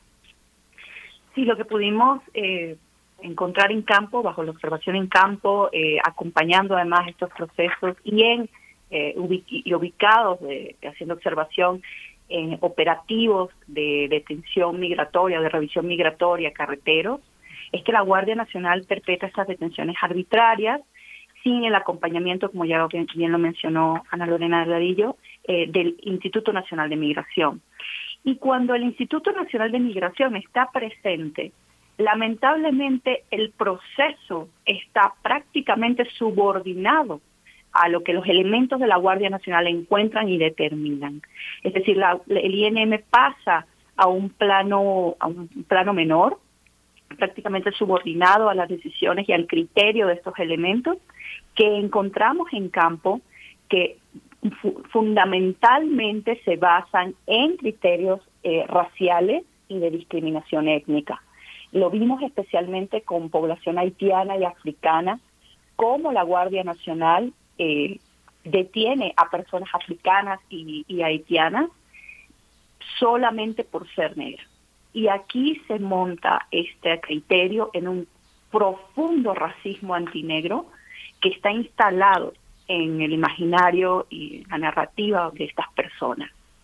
Además, para las, hay que recordar que para las personas eh, africanas y haitianas es muy difícil hacer blending, no hacer eh, eh, de alguna manera invisibilizarse entre otro tipo de población, por lo cual también se vuelven targets más claros para estos elementos que utilizan este tipo de perfiles. Pero no solamente, eh, y, y, quisiera puntualizar esto, se concentran en personas eh, africanas y haitianas, personas eh, de color, también se concentran en las mujeres. Eh, hay una intencionalidad también aquí misógina y profundamente patriarcal de seleccionar mujeres durante estas detenciones que consideran que pueden ser eh, mujeres eh, fácilmente eh, accesibles, ¿no? Hay un perfilamiento de las mujeres, se les, la mayoría de los guardias nacionales que pudimos entrevistar, además consideran que detener mujeres es mucho más fácil y así llenar cuotas de detención, al igual que detener a personas africanas y haitianas. En los testimonios que ustedes pueden encontrar en el informe, van a verificar que muchos elementos de la Guardia Nacional que entrevistamos tampoco tienen idea de que pueden realizar, de que no deberían realizar este tipo de detenciones sin el INM. Entonces, eh, ellos siguen solo una orden y la orden ha sido, y directamente es el secretario de Defensa en una de sus presentaciones en Chiapas eh, públicas, detener la migración. Y ellos pues están siguiendo la orden fielmente. Hay una, hay unas, hay un aspecto que bueno es, es, muy interesante de observar que también hay una, hay una estigmatización de alguna manera en lo que comentas, Alicia, decir que bueno, alguien que estuvo en el ejército, que se formó en la violencia letal, este, pues no se le va a quitar, como si adquiriera una especie de naturaleza. También están eh, en las cuestiones que no son letales, como son el rescate y el apoyo a situaciones de emergencia hay una, hay una actitud que, bueno, con APRED ha alimentado, ha, desglosado para hablar de lo que consideramos racismo, xenofobia y desde el feminismo lo que consideramos patriarcalismo, ¿no? Hay esta parte, te cuestionaría esta parte. Hay una, hay una cuestión que el propio Instituto Nacional de Migración le ha expuesto a Sin Fronteras, que es el tema de, la, de las estaciones migratorias. No se detiene alguien, sino que la, la privación de la libertad está en una paradoja muy, muy, muy, este, muy compleja porque el Instituto Nacional de Migración sostiene que el aseguramiento no es una privación de la libertad, sino una restricción al libre tránsito y eso es, eh, está consagrado en el artículo 11 constitucional y bueno, ¿cómo entender esta parte? Hay un plazo no mayor de 15 días hábiles que pueden ser prorrogables a 60 días hábiles para liberar, liberar entre comillas a una persona que no está detenida, está restringido su libre tránsito. ¿Cómo entender todas estas contradicciones? ¿Dónde se tienen que trabajar? ¿En el legislativo? En la ley de la, de la, seguridad nacional de la Guardia Nacional por dónde empezar este este este esta trama yo creo que eh, ah, perdón. Eh, para que siga adelante eh, Ana Lorena solo decir que uno de los fundamentos aquí que hay que tomar en cuenta es que estos son eufemismos. Aseguramiento, rescate, son eufemismos eh, de lo que realmente es, es detención eh, y privación de libertad. Pero dejarían a Lorena que, continúe la respuesta. Sí. No, yo creo eh, que es, es lo que dice Alicia es completamente cierto. O sea, lo que nosotros pudimos documentar en el informe es que cada vez se usa el tema de aseguramiento o rescate, que, que pareciera que hace ver como que están eh, de alguna manera protegiendo a la población migrante este, frente a algún tipo de ataque, ¿no? Pero lo que sucede aquí, Miguel Ángel, es que pues al, al restringir la libertad están detenidos. Es claramente, o sea, no pueden ellos tomar la decisión de salir de las estaciones migratorias. Y fíjate que ahí eh, tocas un tema importante de dónde está la solución, ¿no? O sea, qué es lo que se tendría que hacer. ¿Es un tema de leyes o dónde está el problema? Nosotros creemos que tenemos un marco muy claro de protección en, derechos humanos, en, el derecho internacional de los derechos humanos, en el derecho de las personas refugiadas y en la propia Constitución para, para personas que requieren eh, una protección especial cuando vienen solicitando asilo en México, pero que el, grave problema está justamente en las prácticas.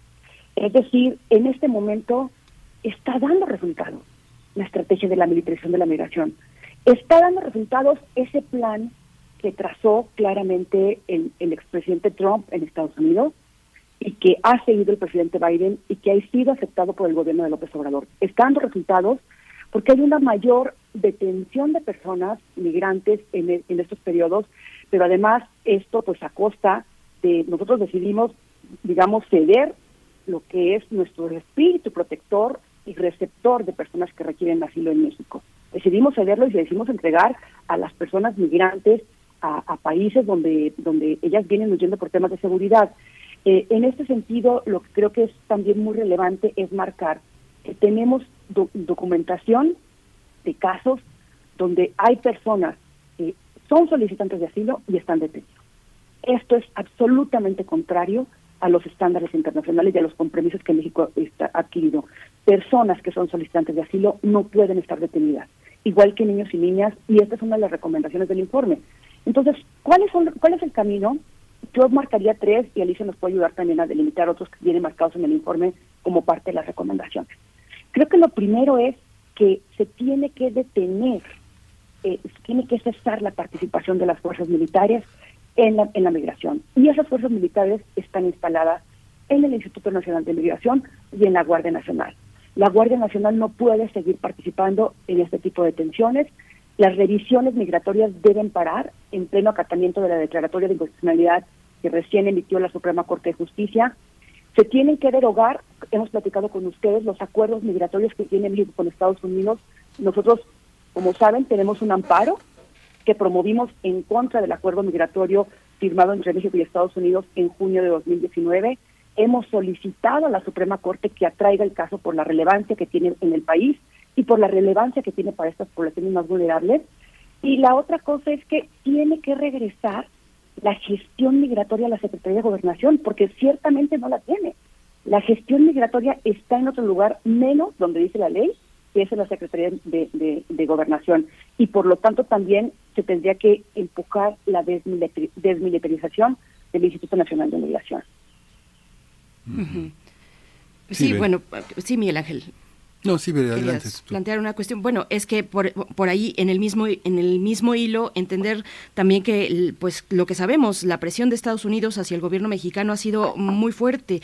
Eh, Estados Unidos es el primero que ha traducido su política migratoria como un tema de seguridad nacional. ¿Cómo, cómo enmarcan esta cuestión dentro de este informe? Nos das, eh, Ana Lorena Delgadillo, pues algunas de las recomendaciones que hacen eh, para fortalecer, para pues equilibrar un poco la situación que estamos observando eh, eh, respecto a las personas migrantes. ¿Qué, decir de esta cuestión que está ahí, que está encima del gobierno mexicano y de otros gobiernos también en Centroamérica? La presión para que sea, pues, finalmente extender esa capacidad de los Estados Unidos que trasciende sus fronteras y que se ubica y se, se, se identifica en México en estas prácticas, pues, persecutorias de las personas migrantes. Ana Lorena Delgadillo.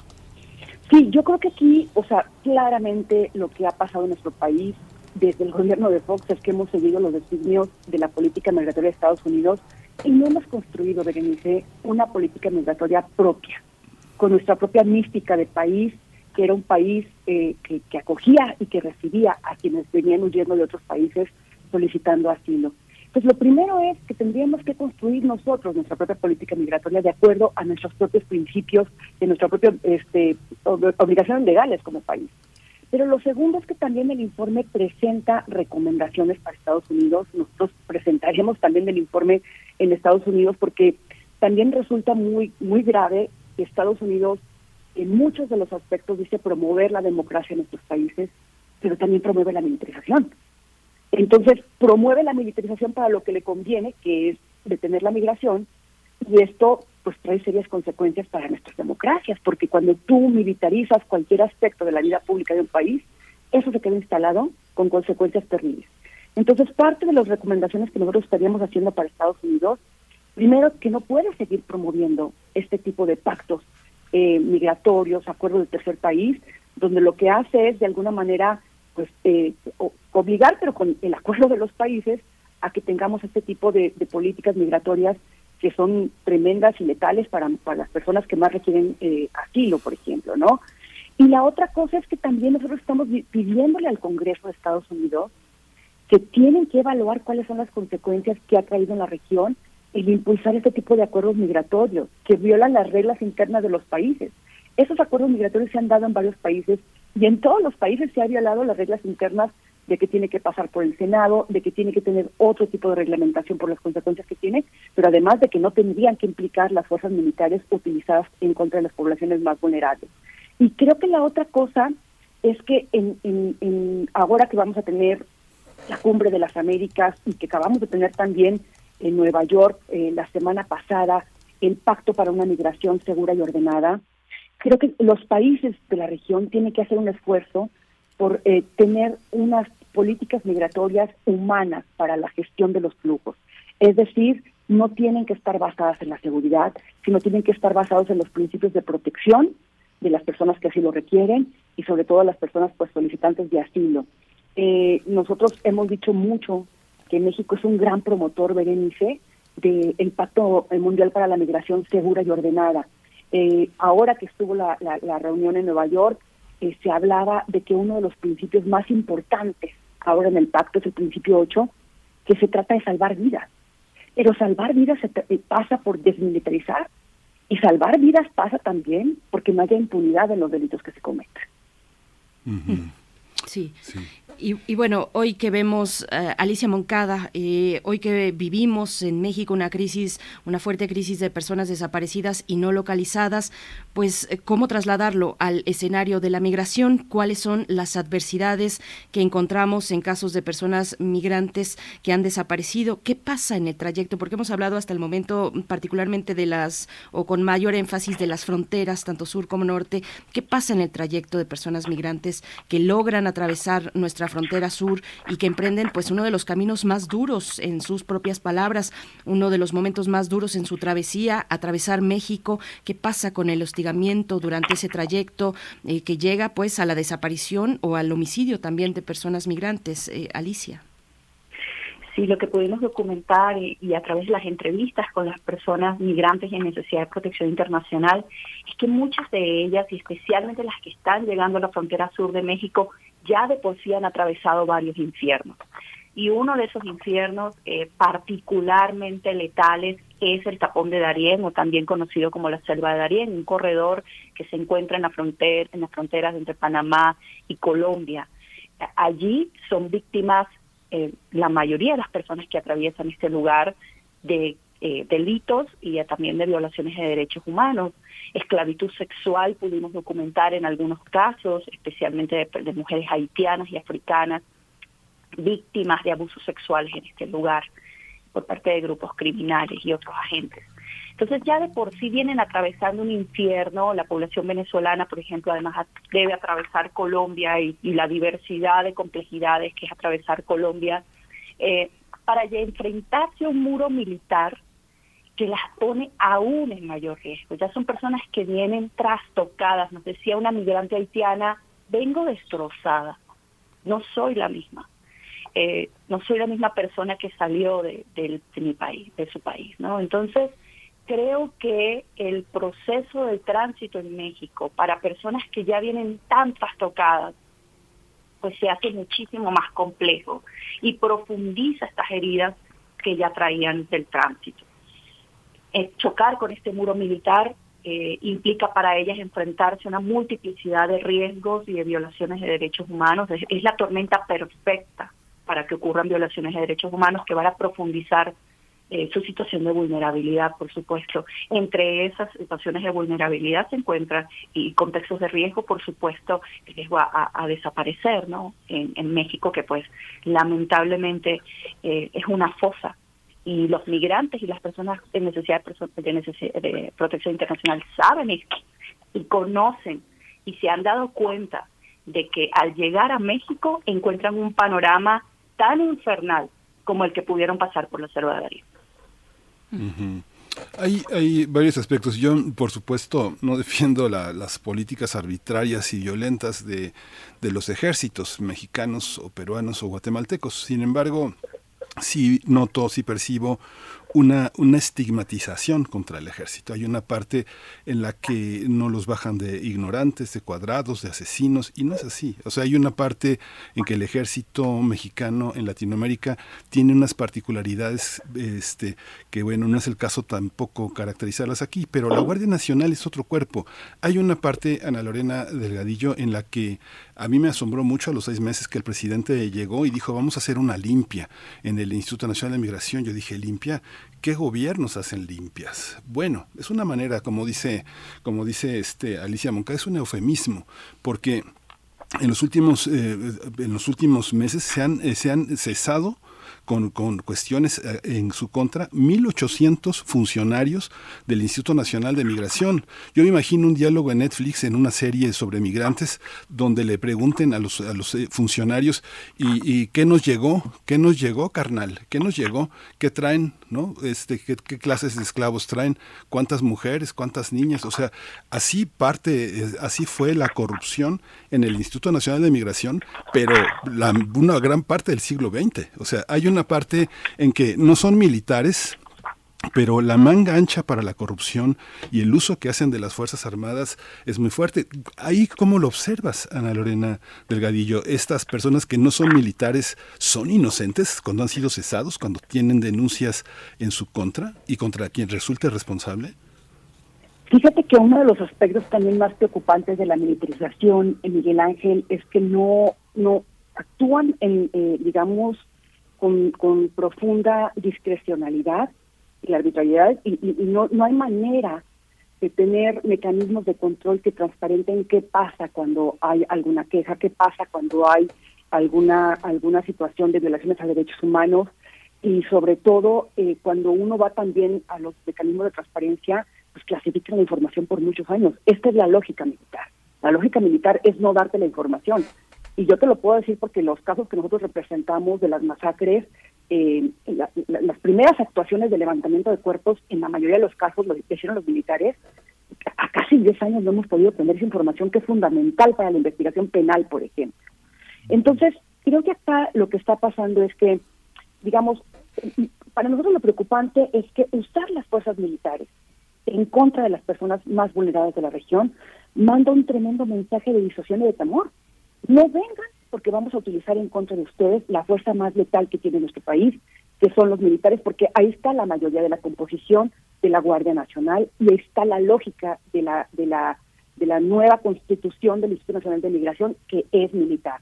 A, a septiembre de 2021, 19 de los delegados que estaban en el Instituto Nacional de Migración tenían antecedentes de haber participado en el ejército o en alguna de las Fuerzas Armadas. Entonces, ahí está la lógica.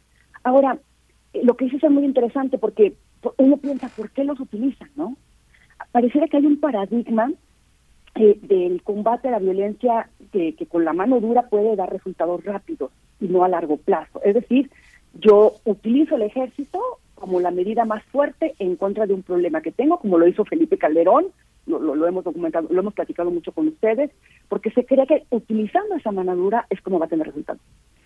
Ya tenemos varios años donde se ha probado claramente que no tenemos resultados utilizando esa, mala, esa mano dura o estas fuerzas militares para temas de seguridad pública. Ahora, creo que aquí lo grave es que este aspecto de seguridad pública tan fuerte y tan letal pasa a la migración. Creo que eso es una cosa muy delicada. Entonces, ¿por qué lo hacen los gobiernos? Porque cuesta tener apuestas a largo plazo, como por ejemplo, como tú bien lo decías, la transformación y la depuración del Instituto Nacional de Migración, que era lo que esperábamos nosotros que sucediera ahora en, el, país con la llegada de Tonatiu, que, que es un académico tremendamente respetado, o que sabíamos que él traía una intención de depurar, pero pues fue poco lo que duró él ahí. Entonces, creo que ahí, eh, digamos que de alguna manera eh, en este momento ni siquiera hay un incentivo, Miguel Ángel, para que se deje de utilizar a los militares en tareas migratorias, porque les está dando resultados frente a las exigencias del gobierno de Estados Unidos. Esto obviamente a costa pues de las personas más vulneradas de la región y con las consecuencias en las violaciones a derechos humanos. Y creo que hay que también mirar con un poquito más de detenimiento, Miguel Ángel, este paradigma de que los militares son mejores para ciertas tareas. No hacen tareas que tienen que corresponden a civiles. ¿Cómo vamos a decir que son mejores si no, no las tendrían que hacer? Y además esto es contrario a los estándares internacionales. Pero también lo que se ha documentado es que este es un paradigma falso, porque en cuanto ellos entren en contacto con acciones civiles a las que no estaban acostumbradas, pues también se corrompen. Sí, eh, sí, bueno, Alicia, Alicia Moncada, hay una parte en la que me parece que es profundamente político el pensar únicamente el paradigma de tercer país, que no lo somos, y hay una declaratoria en relaciones exteriores por el canciller de que no se siguió esa política de tercer país de contención, pero por otra parte hay más elementos que no son tan políticos en la relación que ciertos grupos eh, ofrecen para oponer la política eh, de México frente a Estados Unidos, sino que hay otros, hay otros también que están reportados en la Comisión Interamericana de Derechos Humanos, en la Comisión Nacional de Derechos Humanos y en asociaciones que están tanto en Centroamérica como en México, con un activismo muy fuerte. Aquí te preguntaría, Alicia eh, Moncada, la red, ¿hay, hay datos, tienen datos eh, de la, de la, este, de la red de trabajo eh, esclavizante, de la trata de personas, de todas estas redes? ¿Hay datos de qué, qué pasó cuando hubo esta contención? ¿Dejaron los grupos delictivos de tener sicarios centroamericanos obligados, esclavizados para cometer actos delictivos como carne de cañón. Y bueno, nada más pongo en paréntesis que sí me parece importante distinguir entre Guardia Nacional y Ejército. No es lo mismo, ¿no? Hay una ley que los separa, que los distingue. Pienso que es una manera de confundir a la opinión pública decir que son lo mismo, no son lo mismo. Aunque, aunque haya elementos en la Guardia Nacional que vienen del Ejército, ¿no?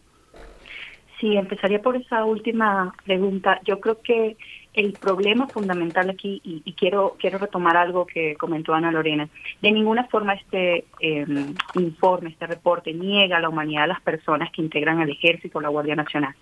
El problema es el sistema, es la estructura a la que pertenece. Y que donde lamentablemente el abordaje humano no es la norma, ni es parte fundamental, estructural, eh, neurálgica de su formación. Y valga también indicar que globalmente se ha documentado que la militarización conforma factores de riesgo y unos escenarios perfectos para violaciones de derechos humanos. De 12 casos que la Corte Interamericana de Derechos Humanos ha resuelto con relación a México, en seis ha determinado la responsabilidad internacional del Estado mexicano por casos justamente de violaciones de derechos humanos en contextos de alta presencia militar y perpetrados por militares. Entonces, eso no hay que olvidarlo, ¿no? Eh, y abonando un poco a lo que decía Ana Lorena anteriormente. Y con respecto al ejército y la Guardia Nacional no es lo mismo. Pues el problema es que la formación que está recibiendo la Guardia Nacional es fundamentalmente castrense.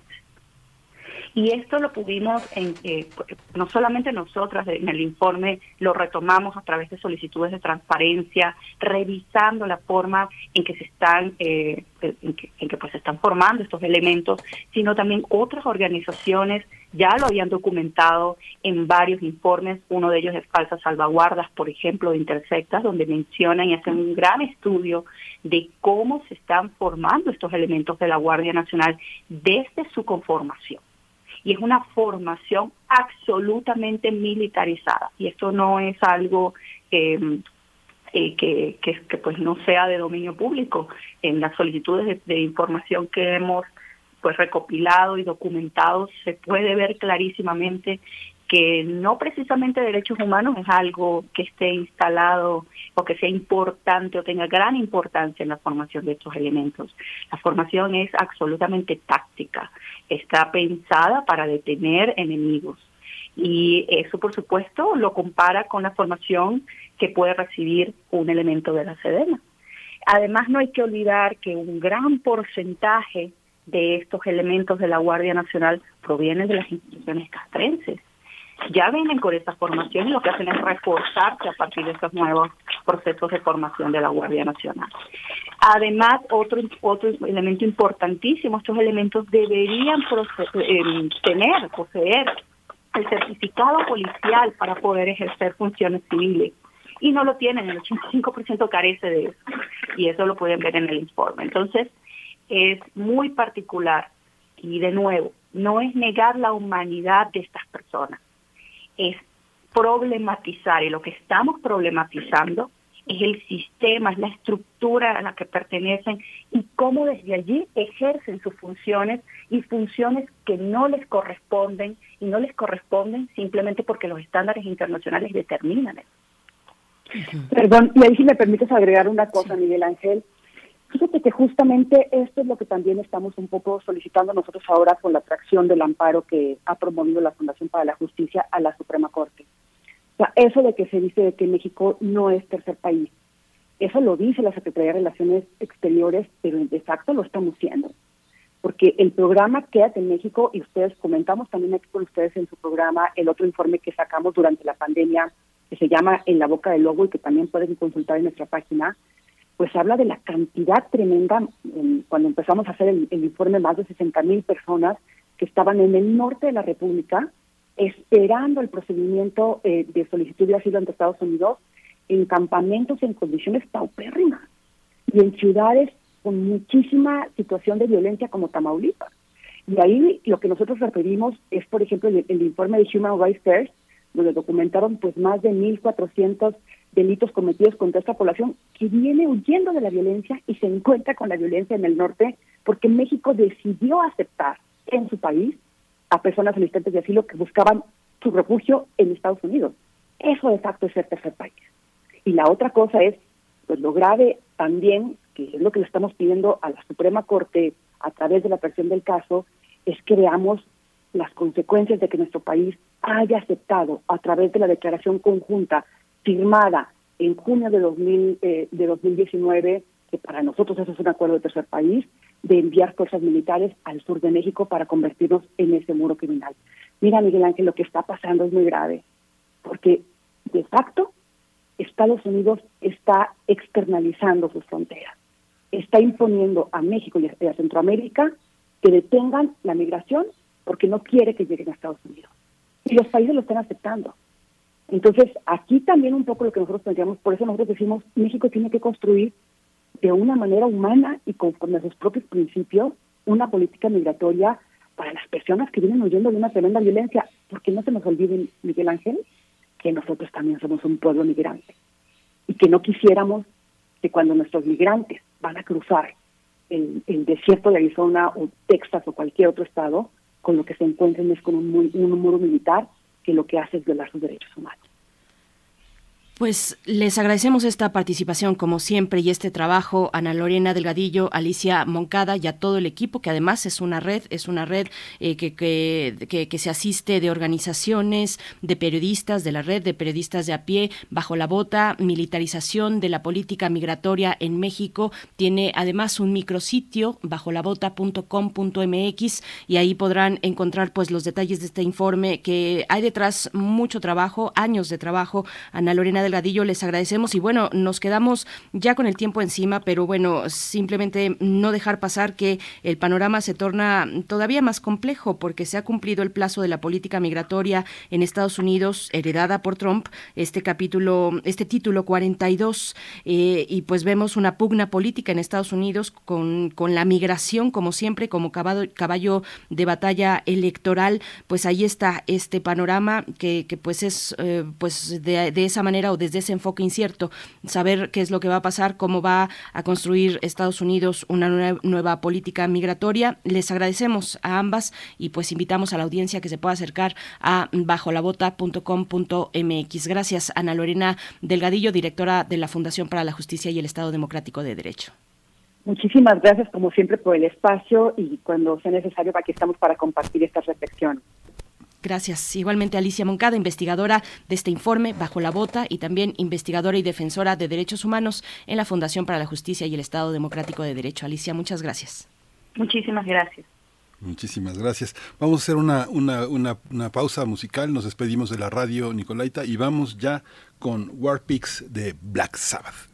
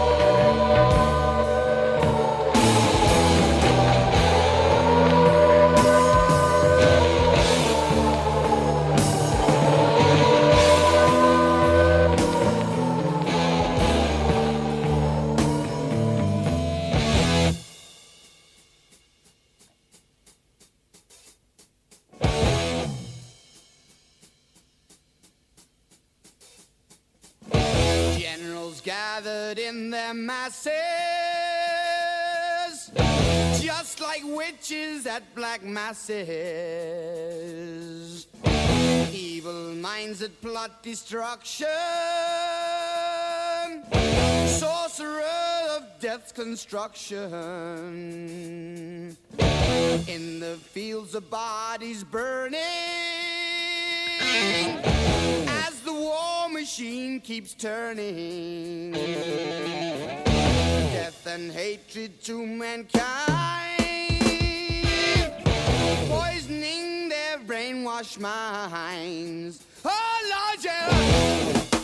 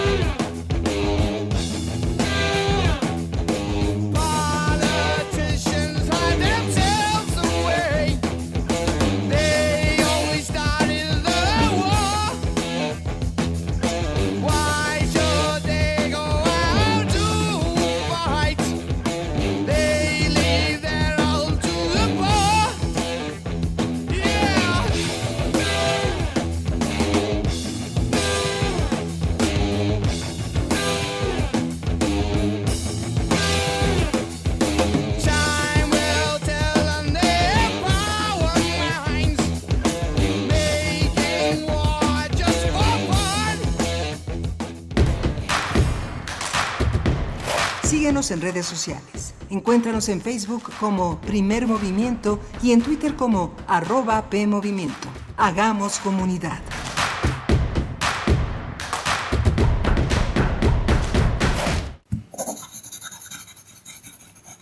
Un libro no termina con el punto final. No es solo la escritura y la corrección. Hay mucho más que un proceso creativo o un arranque de inspiración.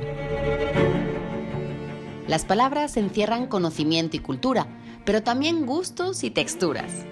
Los invitamos a probar los sabores y los saberes del lenguaje. Eso, todo eso es lo que saben las palabras. Saben las palabras, el amor por el lenguaje en todas sus presentaciones. Con Laura García, todos los lunes a las 18.30 horas, retransmisión sábados a las 17 horas, solo por Radio UNAM, Experiencia Sonora. Durante 31 años junto al INE hemos abierto la puerta de la democracia. Cuando cumplimos 18 y empezamos a elegir. Cuando nos cambiamos de casa y decidimos en nuestra nueva comunidad. Cuando llega la hora de salir a votar. Cuando somos funcionarias y funcionarios de casilla. México es nuestra casa y está hecha con la participación de todas y todos. Llevamos 31 años uniendo a México con un solo fin, que todas y todos ejerzan su derecho a decidir libremente. Mi INE nos une. Cosmos. Entramado de lo que existe. Bucle del impulso y la ruina. ¿Dónde termina la devastación? Cultura UNAM, a través del Museo Universitario del Chopo, invita a la exposición Espiral para Sueños Compartidos. Arte, comunidad, defensa y resistencia. Instalación en gran formato por la artista colombiana Carolina Caicedo. A partir del 29 de enero. Galería Central del Museo Universitario del Chopo. Enrique González Martínez, número 10, Santa María la Ribera. Miércoles a domingo de 11.30 a 18 horas. Cultura UNAM.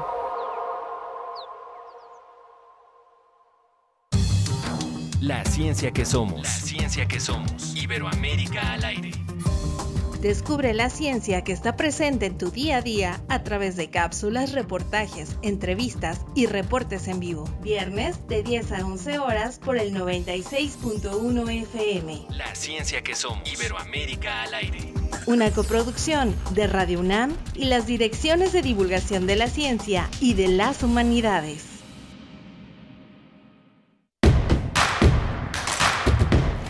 Encuentra la música de primer movimiento día a día en el Spotify de Radio UNAM y agréganos a tus favoritos.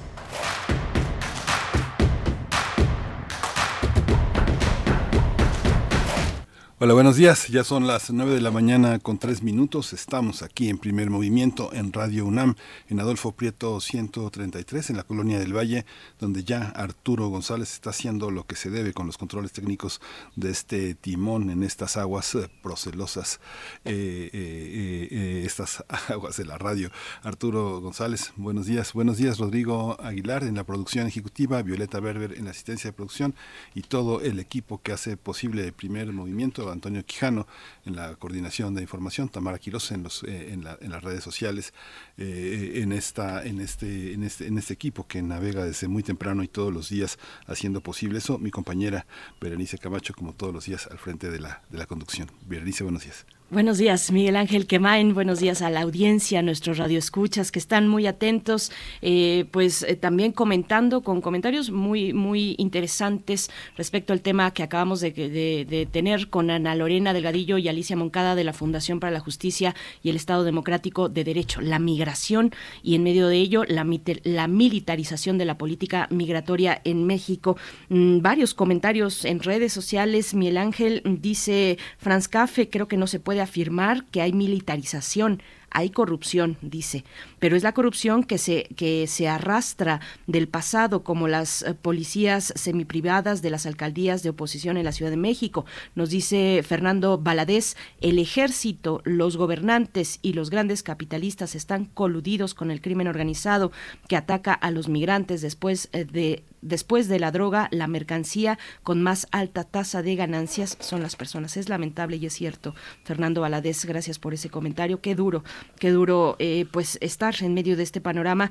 También nos comenta... Mm, nos dice refrancito por acá, dice, este asunto de la migración es verdaderamente complejo y reconozco, sin haber leído el informe, el trabajo de campo que se hace, pero también hay que profundizar en las desigualdades, en las desiguales relaciones geopolíticas y el papel de las corporaciones y el crimen contra la gente. Bueno, pues sí, elementos importantísimos en esta cuestión. Eh, refrancito, bueno, este informe está orientado a la política, a la militarización en la política migratoria pero son muchos los elementos, como bien lo dices, es un, es un fenómeno complejo, es un asunto muy complejo el de la migración. Eh, nos dice también, eh, bueno, dice Fernando Valadez, continúa y dice, la Guardia Nacional es el ejército, otra vez los eufemismos. Lo mismo sucedió con la Policía Federal, alimentada por marinos y militares y capacitados por el ejército. R. Guillermo dice, México no tiene por qué resolver los problemas socioeconómicos de refugiados, los platos rotos generados por la torpeza de las acciones políticas, económicas y militares de Washington. Pues no tiene, pero lo hacemos, R. Guillermo.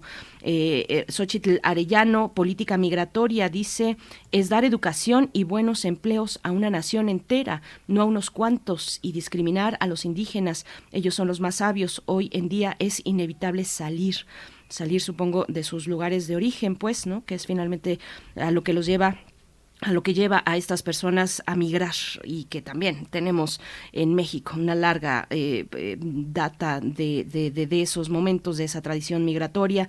Rosario Durán Martínez dice, tenemos formándose una nueva colonia en la frontera norte de México al no poder cruzar a Estados Unidos. ¿De qué viven y llevan años esperando y tristemente sigue el asentamiento? Son carne de cañón de grupos delictivos, secuestros, extorsiones y no veo buena voluntad para solucionar algo. Rosario Martínez gracias. Durán Martínez, gracias. Gracias a todos por estos comentarios, Miguel Ángel. Y bueno, también para rebajar un poquito pues estos, estas cuestiones. Más quería hacer una anotación.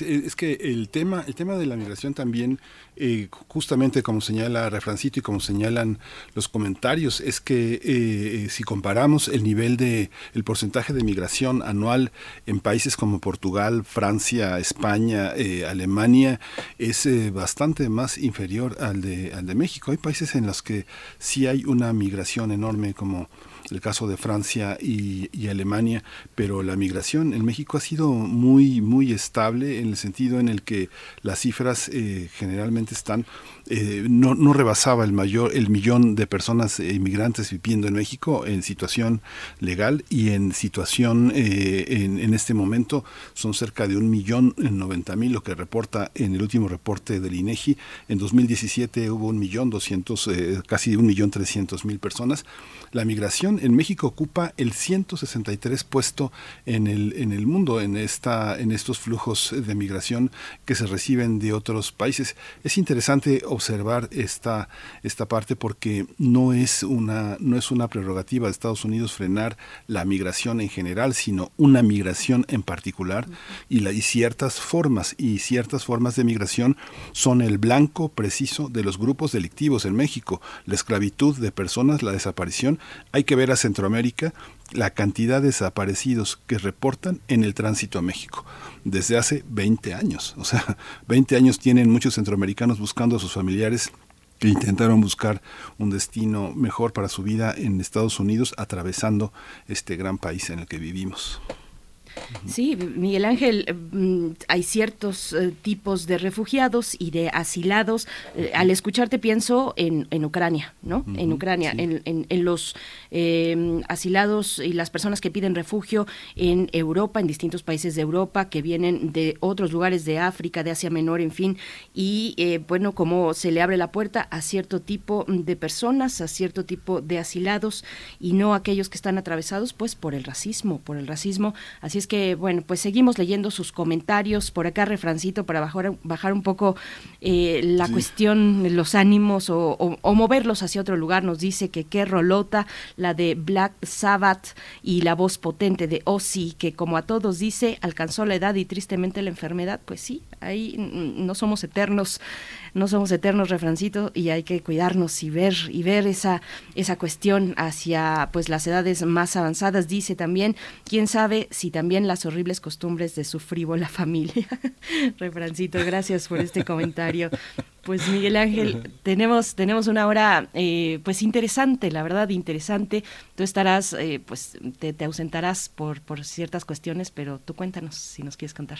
No, bueno, tengo que ir a un compromiso en la UNAM porque hoy se eh, medallas al mérito de docencia, investigación, este, docencia, docencia, investigación y antigüedad, así que bueno, me toca, me toca una de esas, así que tendré que cumplir con ese oficio. Estoy muy, muy agradecido con la vida, con la UNAM, este, tener esa oportunidad de formar parte de este, de este espacio, no solo en los micrófonos, sino en las aulas. Y, bueno, este, pero dejaré a, dos, dos mujeres potentísimas, una es Berenice Camacho y otra es Ofelia Medina, en un diálogo que pues será, será muy interesante, es lo que viene. Ofelia Medina viene del cine eh, y va hacia el cine con una, con una experiencia documental extraordinaria, ha sido una mujer militante, una mujer de una enorme generosidad y de una, y siempre hay una, hay una forma eh, de, de, eternificación de Ofelia Medina en la que todos estamos agradecidos. Yo, este, es una de mis grandes actrices, es uno de mis paradigmas, Ofelia Medina, siempre, ¿no? Así es, vamos a conversar con ella después de la poesía para hablar de este documental, este reciente documental que dirige La Llevada y la Traída, que es un testimonio cinematográfico del ritual a la Virgen de Zapopan. Así es que no se lo pierdan esta charla con Ofelia Medina hoy en la mesa del día y cerraremos con química, el doctor Plinio Sosa en el crisol de la química para hablar de el ácido clorhídrico, la historia y la sonrisa socarrona. Es la propuesta de Plinio Sosa para esta mañana. Poesía necesaria en unos momentos y después de la poesía vienen las recomendaciones literarias de Verónica Ortiz, nuestra querida amiga Verónica Ortiz, colega y escritora desde el Fondo de Cultura Económica. Así es que Miguel Ángel, la mejor de las suertes, enhorabuena por este reconocimiento a todos, a ti y a todos los docentes eh, que en estos días han sido reconocidos así en la UNAM. Así es que, pues, gracias Miguel Ángel, nos escuchamos contigo el día de mañana y nosotros seguimos acá. Sí, adelante. Vamos con la poesía. Primer movimiento. Hacemos comunidad en la sana distancia. Es hora de poesía necesaria. El poema de hoy es del escritor español Luis Cernuda. Yo creo que a Miguel Ángel le, va a gustar bastante escucharlo. Eh, Cernuda decía que un poema es casi siempre un fantasma. Yo tengo que contarles aquí entre nos que me gusta mucho coleccionar descripciones o definiciones de poesía, sobre todo de quienes la escriben, de quienes escriben la poesía. Y, bueno, esta es una que quise compartir de Luis Cernuda. Él decía, de nuevo, un poema es casi siempre un fantasma. Si ustedes tienen definiciones, identifican definiciones de poesía, pues envíenlas a redes sociales porque les voy a agradecer mucho.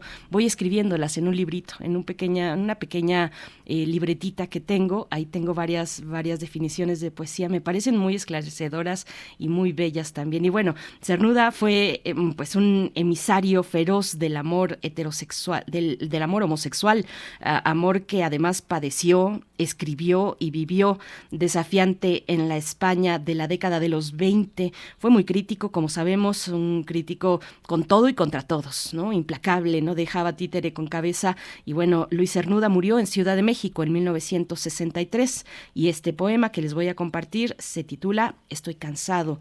Después vendrá la música de Ampersand y después le daremos la bienvenida a la recomendación literaria de Verónica Ortiz desde el Fondo de Cultura Económica. Vamos con la poesía. Estoy cansado. Estar cansado tiene plumas, tiene plumas grandiosas como un loro, plumas que desde luego nunca vuelan, mas balbucean igual que el oro. Estoy cansado de las casas prontamente en ruinas sin un gesto. Estoy cansado de las cosas, con un latir de seda vueltas luego de espaldas. Estoy cansado de estar vivo, aunque más cansado sería estar muerto. Estoy cansado del estar cansado, entre plumas ligeras sagazmente, plumas del oro, aquel tan familiar o triste, el oro aquel del siempre estar cansado.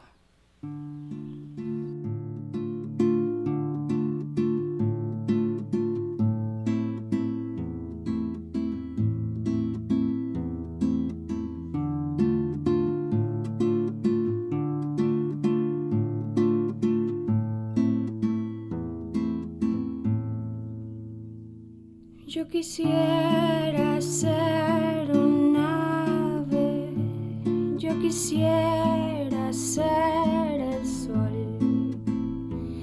Yo quisiera ser un ave,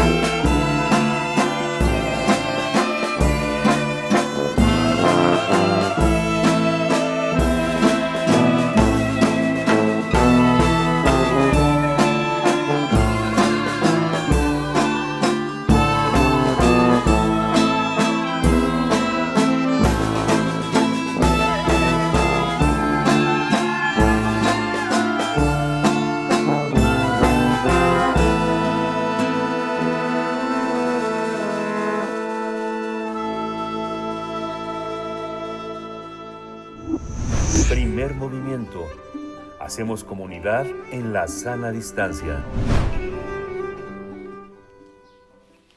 Nuestra querida amiga Verónica Ortiz nos comparte como cada semana una propuesta literaria desde el Fondo de Cultura Económica y en esta semana toca el turno de escuchar de qué va la canción de la bruja de Antonia Micaelis. Vamos a ver de qué se trata y volvemos.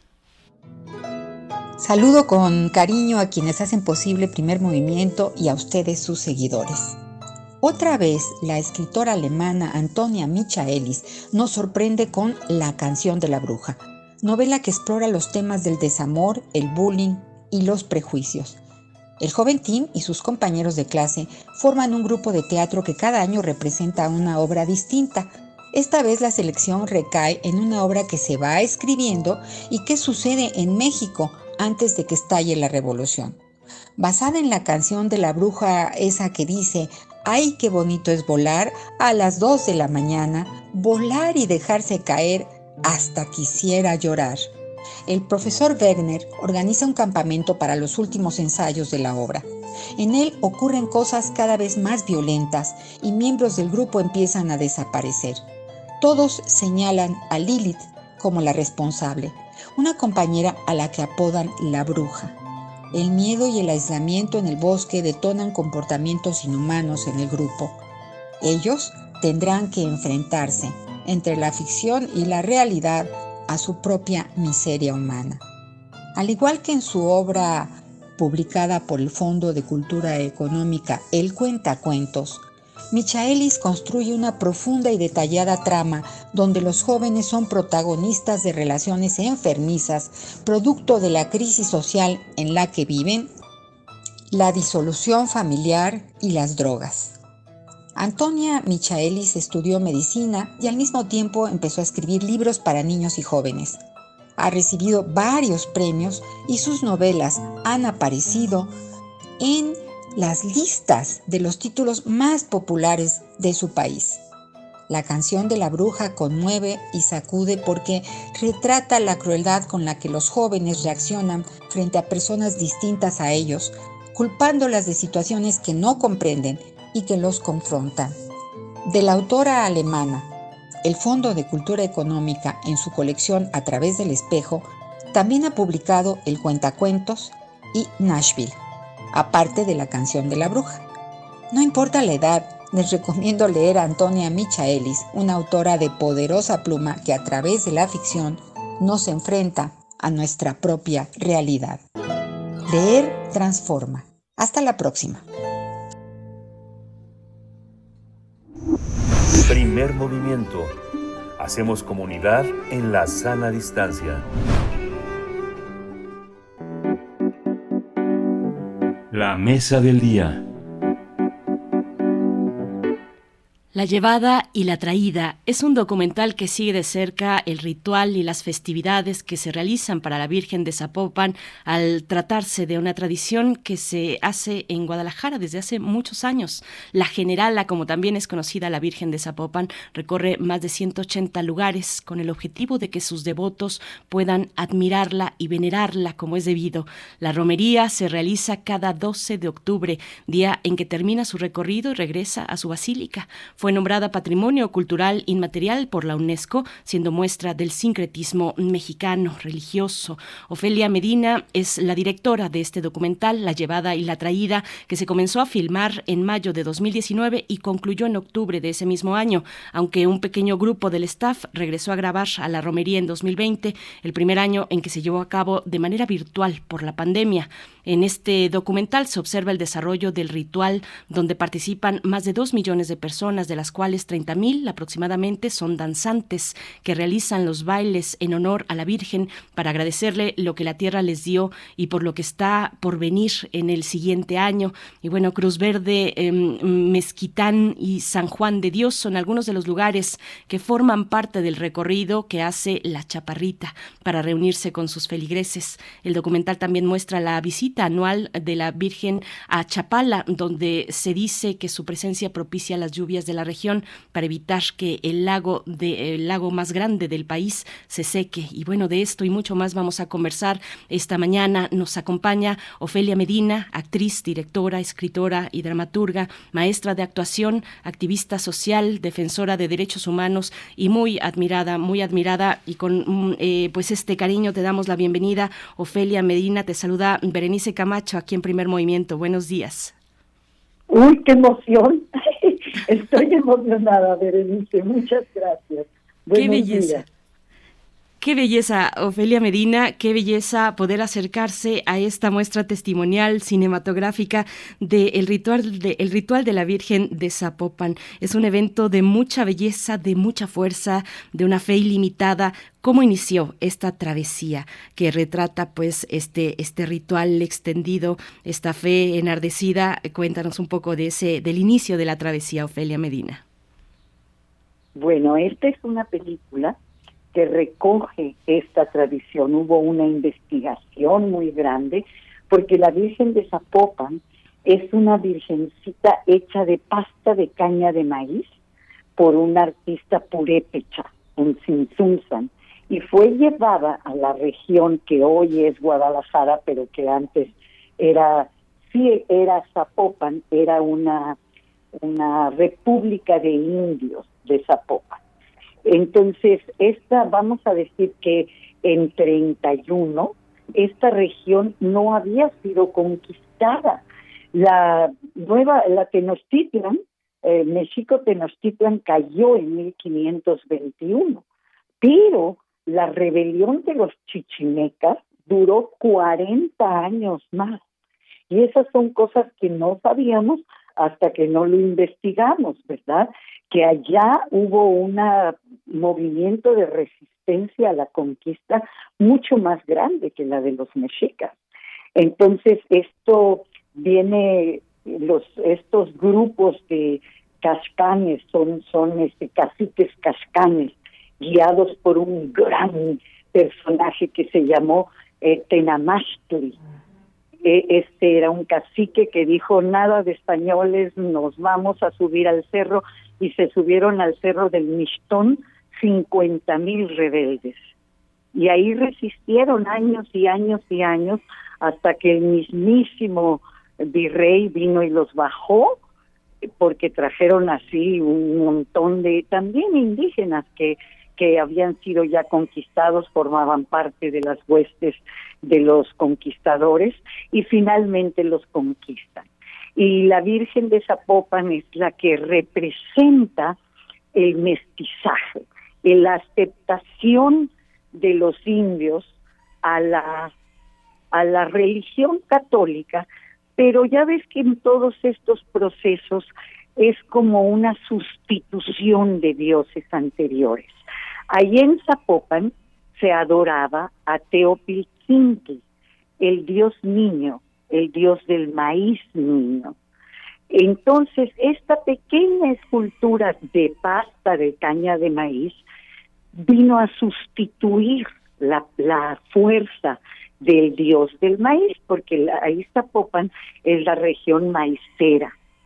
Entonces, ella representa la resistencia ella representa a, por eso la siguen los danzantes, por eso 30 mil danzantes van antes que ella.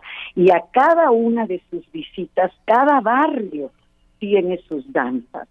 Entonces, eso es lo que es muy bonito de, de, ver en este documental que se llama La llevada y la traída, porque la Virgen es llevada a dar la vuelta el 20 de mayo y regresa, como tú bien dijiste, el 12 de octubre al día de la romería y, regresa antecedida por 30 mil danzantes y después de ella van dos millones de personas.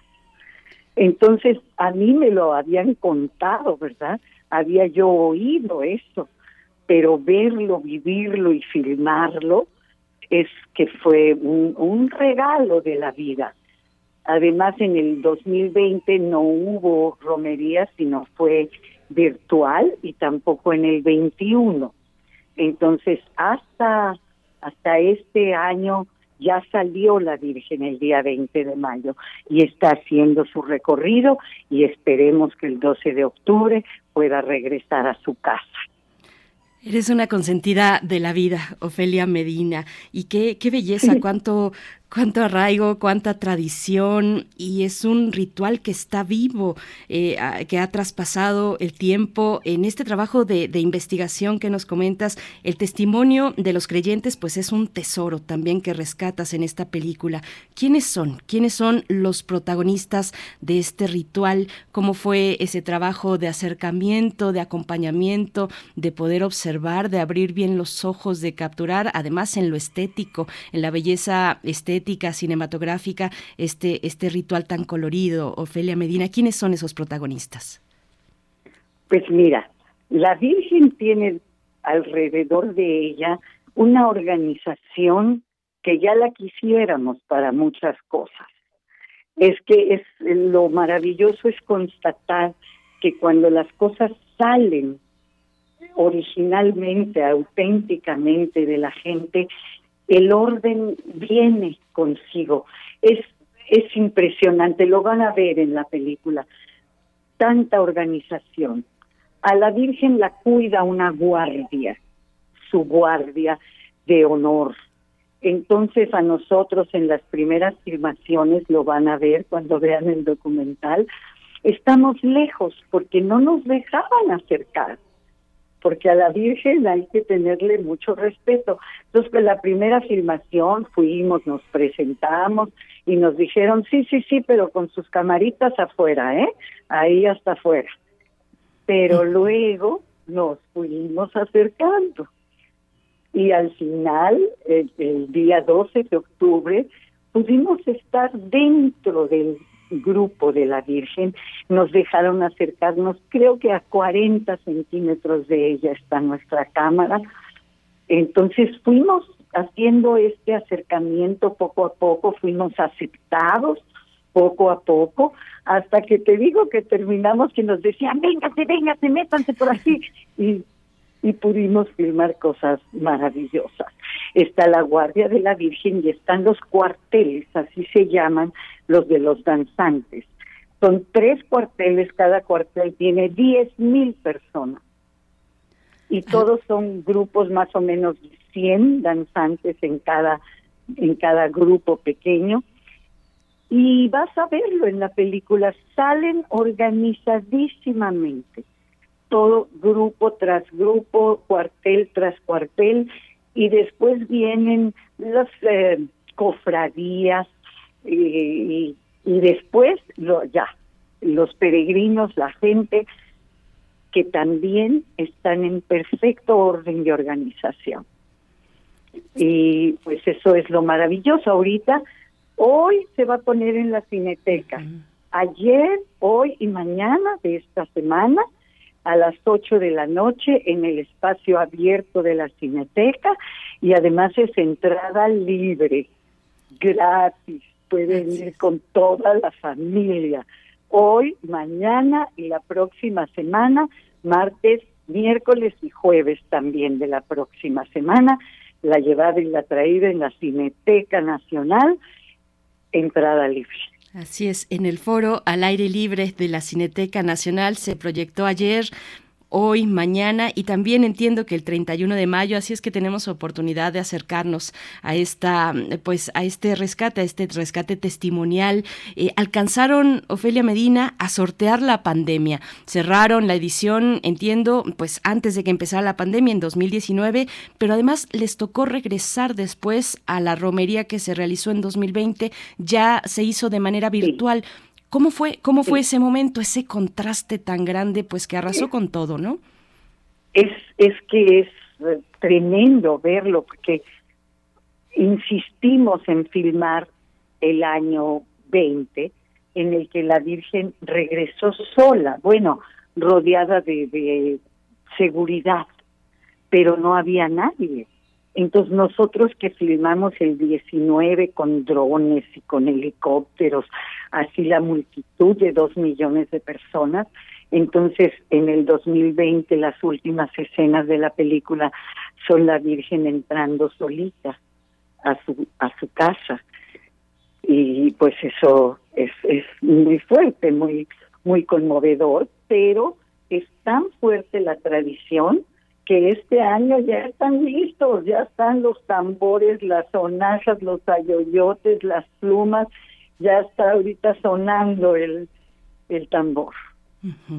Sí, ya estamos de vuelta. Hay que seguir con precauciones, cuidándonos, pero eh, sí tenemos mucha necesidad de, cercanía de nuevo, de regresar a esos espacios, en este caso a estos rituales, este ritual tan importante de sincretismo en México, el ritual de la Virgen de Zapopan.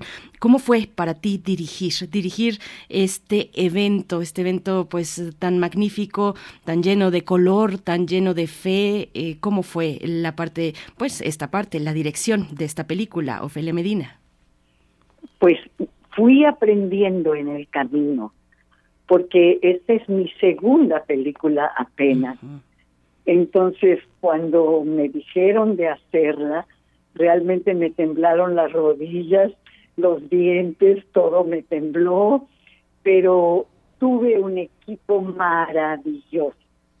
Eh, Claudia de Berardinis es una joven cineasta que fue mi asistente de dirección y que es eh, editora también, con quien edité la película, Begoña Lecumberri, que es, bueno, parte de mi equipo del fideicomiso de los niños y todo.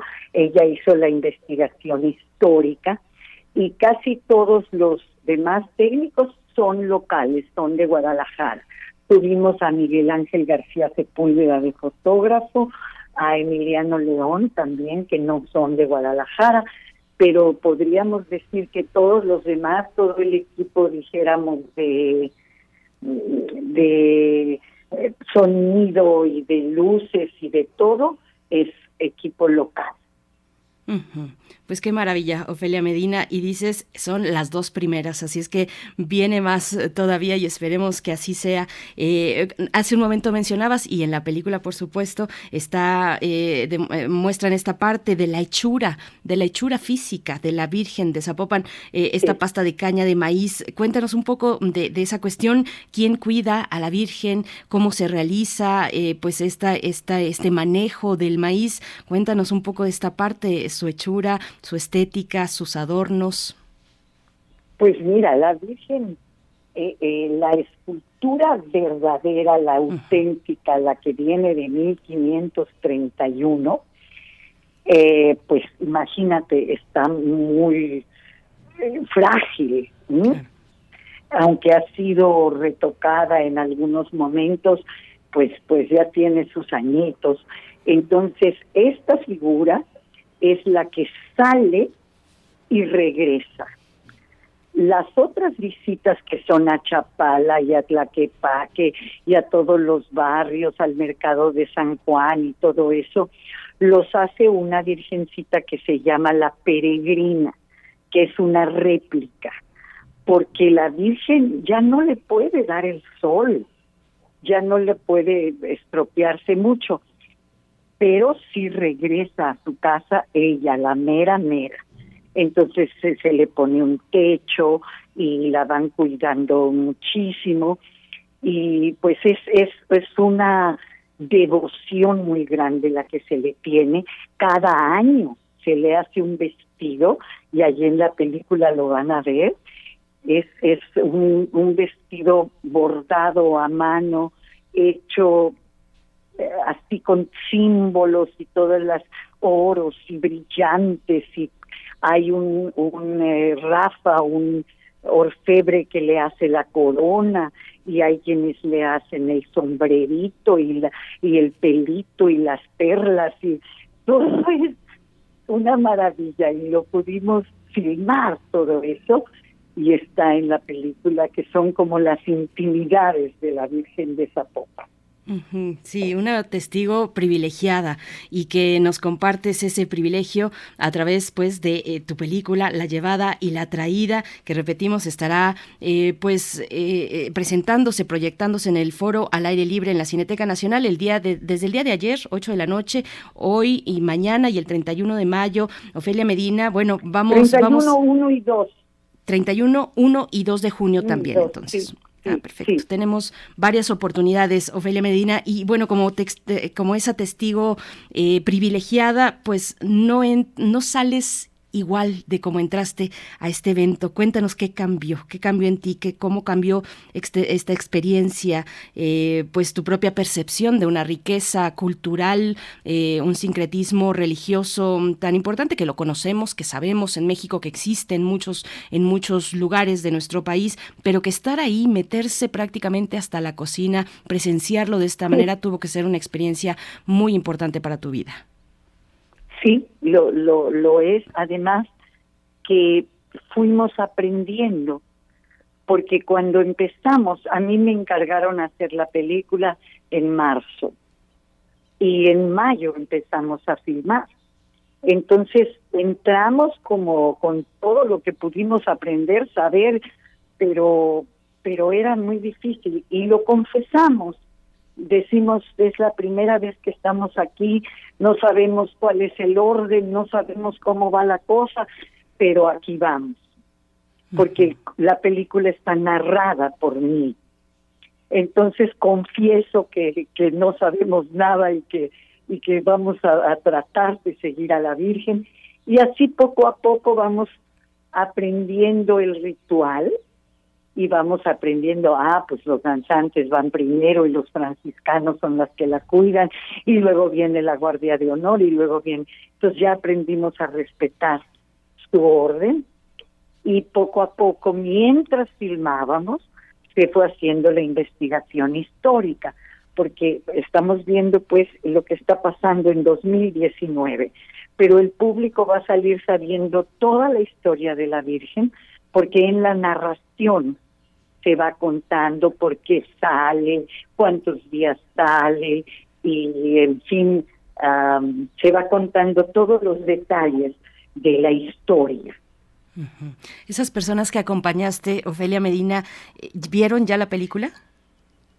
Sí, sí, sí. ¿Y, qué te comentaron? Ya se exhibió en Guadalajara y, y, la gente está emocionada. Ahorita me acaban de hablar de Guadalajara para decirme que se van a lanzar los danzantes la próxima semana que se van a venir a la cineteca a avanzar. Y dije, espérense, espérense muchachos. No, no, no, no, no, es que si se está poniendo la película ya, nos vamos a ir y tengo también amigos danzantes aquí en el Distrito Federal, bueno, ya no se llama así, ¿verdad? En la, en la Ciudad de México también hay grupos de danzantes que ya se quieren lanzar a la cineteca, echar una avanzada, porque dicen que donde está la Virgen hay que danzar. Así es, pues qué maravilla, Ofelia Medina. Ojalá que vamos a estar eh, atentos a las pues otras proyecciones que pueda haber en el resto del país. Eh, por ahora tenemos esta cita en el Foro al Aire Libre en la Cineteca Nacional, 8 de la noche, y, ojalá que se extienda, que gire mucho, que vaya a distintos festivales. Ofelia Medina, es un privilegio tenerte aquí para la audiencia de Primer Movimiento. Te lo agradecemos mucho y gracias también por este testimonio bellísimo de la llevada y la traída eh, para un ritual, eh, el ritual a la Virgen de Zapopan. Muchas gracias, Ofelia Medina. A ti, Berenice, a primer movimiento, muchas gracias y los esperamos. Vengan a ver la llevada y la traída y échense su danzadita. Vamos a echarnos esa danzadita. Gracias, Ofelia Medina. Pues mucha admiración, mucha admiración a una grande, a una grande de la actuación, del cine, de la televisión en México. Gracias, Ofelia Medina. Pues bueno, ahí está la invitación. Acérquense, acérquense si tienen oportunidad a la Cineteca Nacional, el foro al aire libre. El cupo es limitado, tomen su precaución, porque bueno, empieza a las 8 la proyección, pero entran los que alcancen a entrar. Y los demás, pues se quedarán para la siguiente proyección, al siguiente día, eh, hasta el 31. Y también nos decía primero y 2 de junio. Es decir, hoy, mañana, 31 de mayo, primero y 2 de junio, 8 de la noche, Cineteca Nacional. Nosotros vamos a ir con música. Ya ven que nuestro productor anda muy rockero, él es siempre rockero. Rodrigo, le decimos también. Esto es de Deep Purple. Nos comparte eh, Rodrigo de la producción ejecutiva, pues esta propuesta musical, Highway Star.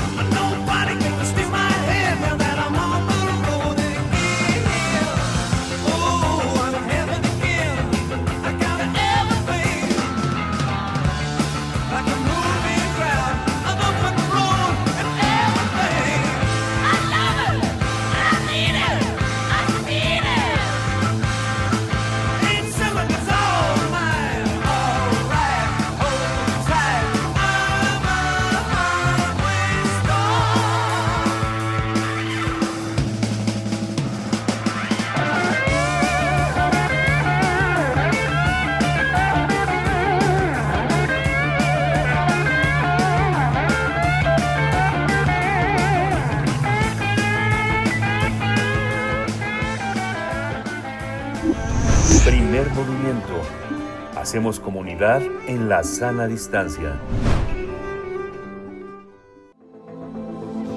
El crisol de la química. Siempre para cerrar con broche de oro nuestra emisión de miércoles nos acompaña el doctor Plinio Sosa, académico de tiempo completo de la Facultad de Química, dedicado principalmente a la docencia y a la divulgación de la química, y nos hablará hoy de el ácido clorhídrico la historia y la sonrisa socarrona. Doctor Plinio Sosa, te saluda Berenice Camacho. Eh, bueno, se nos fue Miguel Ángel Quemain a recibir eh, este reconocimiento por parte de la universidad como docente de la UNAM, pero te, ah. te deja sus saludos también. Doctor Plinio Sosa, ¿cómo estás? Muy bien, gracias. Qué bien, qué bien de Miguel Ángel. Una felicitación desde aquí. Gracias, yo se la, se la hago llegar, eh, Plinio. Pues, eh, ¿qué, ¿qué, decir? El ácido clorhídrico, eh, la historia y la sonrisa socarrona. Cuéntanos, por favor. El cloro de hidrógeno es un gas sumamente tóxico y corrosivo. Tiene un olor picante y sofocante. Y es más denso que el aire. Si pudiéramos observarlo a escala nanoscópica, nos daríamos cuenta de que consiste en unas pequeñas moléculas diatómicas con un solo hidrógeno y un solo cloro. Nosotros, los químicos, para ahorrar espacio en nuestras notas, lo escribimos simplemente como HCl. Cuando se burbujea el cloruro de hidrógeno, el gaseoso, cuando se burbujea en agua, se forma una solución llamada ácido clorhídrico. Este nombre es una piedrita en el zapato de la enseñanza de la química. Y es que parece el nombre de una sustancia. Pero no, el ácido clorhídrico no es una sola sustancia, es una mezcla de dos sustancias cloruro de hidrógeno, que es un gas, y agua, que es un líquido. Como el agua es la que está en mayor cantidad, la mezcla es líquida. Y solo por insistir, el cloruro de hidrógeno, ese sí, es una sola sustancia. El ácido clorhídrico, junto con el ácido nítrico y el ácido sulfúrico, forma la triada de los ácidos fuertes más conocidos y más ampliamente utilizados. Muchos de los nombres que utilizamos actualmente en ciencia han permanecido en función de los caprichos de la historia es muy probable que durante la extensa práctica de la alquimia, el cloruro de hidrógeno se haya producido en múltiples ocasiones. A principios del siglo X, ahí sí se sabe, el médico y alquimista persa Abu Bakr al-Razi describe un experimento que a la luz de nuestros conocimientos actuales debió de haberse desprendido cloruro de hidrógeno. Y como la reacción se hizo en agua, también debió de haberse formado ácido clorhídrico, al que se refirió simplemente como un agua fuerte. A partir de los experimentos de Al-Razi, los alquimistas latinos del siglo XIII, o sea, tres siglos después, pudieron obtener ácido nítrico. Luego, agregando cloruro de amonio al ácido nítrico, se formó una mezcla capaz de atacar a los metales nobles como el oro. El agua regia, la famosísima agua regia, que es una mezcla de ácido clorhídrico y ácido nítrico, ahora lo sabemos. O sea que eh, el ácido clorhídrico se tuvo que formar in situ, o el cloruro de hidrógeno se tuvo que formar in situ. Sin embargo, la obtención de ácido clorhídrico por separado requería de aparatos de refrigeración más eficientes que no se tenían en ese momento. Fue hasta el siglo XVI, o sea, otros tres siglos más, en 1558, que el alquimista y filósofo natural italiano Giovanni Battista de la Porta pudo preparar por primera vez el ácido clorhídrico, el ácido clorhídrico, ahora sí, por separado. Eh, el cloro de hidrógeno, a la sustancia, fue descubierto más tarde, en el siglo XVII, por el botánico alquimista alemán Johann Rudolf Glover. Em, o sea que primero fue el ácido clorhídrico y después el cloro de hidrógeno. O sea, primero tuvieron la mezcla y después encontraron quién era el componente principal de esa mezcla. A finales del siglo XVIII, al ácido clorhídrico Lavoisier le puso el nombre de ácido muriático, del latín muria, que significa salmuera. Finalmente, en 1814, el químico francés Guy Lussac, pensando que se trataba de una sola sustancia, lo bautizó como ácido clorhídrico. Y se le quedó ese nombre, ¿no? Bueno, eh, un poquito de por qué de un ácido fuerte y ácido débil. Cuando un ácido se pone en contacto con agua, se presenta una reacción ácido-base. El agua arrebata un H más al ácido. Los químicos decimos que se disocia el ácido. Sin embargo, la mayoría de los ácidos no se disocian al 100%. Por ejemplo, en el ácido acético, de mil moléculas, solo se disocian cuatro. Los químicos decimos que se trata de un ácido débil. los ácidos que no se disocian al 100% son ácidos débiles. En cambio, el cloruro de hidrógeno, al ponerlo en contacto con el agua, se disocia al 100%. No queda ni una sola molécula de cloruro de hidrógeno. En el ácido clorhídrico, o sea, ya en la solución, lo que hay son iones H más, iones cloruro secuestrados y rodeados por moléculas de agua. A los ácidos que se, que se disocian al 100%, los químicos les llamamos ácidos fuertes. Y bueno, el ácido clorhídrico, por ser un ácido fuerte, se utiliza en muchos procesos industriales, en la refinación y purificación de metales, en la producción de acero, eliminando los óxidos de hierro, en la regeneración de resinas de intercambio iónico, en el procesamiento de cuero, en la producción de petróleo, en la producción de alimentos, etcétera, etcétera, etcétera. Y bueno, una reflexión final. Pasados siglos, antes de que pudiéramos aislar, reconocer y utilizar el ácido clorhídrico, sin saber que lo teníamos, como se dice coloquialmente, en nuestras narices. Bueno, no exactamente, no en nuestras narices. El buen ácido clorhídrico se la ha pasado todo este tiempo agazapado en nuestro estómago, ayudándonos a digerir nuestros alimentos. Y también, ¿por qué no?, sonriendo socarronamente ante nuestros vanos esfuerzos por dominarlo. Doctor Piño Sosa, pues sí, la sonrisa socarrona del ácido clorhídrico que habita en nuestro cuerpo. Esa era eh, una pregunta que yo te iba a hacer. Bueno, ya la aclaras, eh, eh, esta presencia que tenemos en el cuerpo humano de la, del ácido gástrico, el ácido clorhídrico, pues ahí está, alojado en nuestro estómago. Doctor Piño Sosa, como siempre. Somos productores de ácido clorhídrico. Qué maravilla, qué maravilla, doctor Piño Sosa. Nos, siempre nos, nos abres a otros horizontes, nos orientas de esta manera, además casi poética. Plinio Sosa, te agradecemos. Ahí te, te mandan seguramente en redes sociales, siempre, siempre tienes muchos saludos de la audiencia, siempre es un gusto escucharte y nos encontramos el próximo miércoles aquí para hablar de química contigo, doctor Claro, Plinio el Sosa. próximo Gracias. miércoles aquí nos encontramos. Muy bien, hasta pronto. Hasta pronto.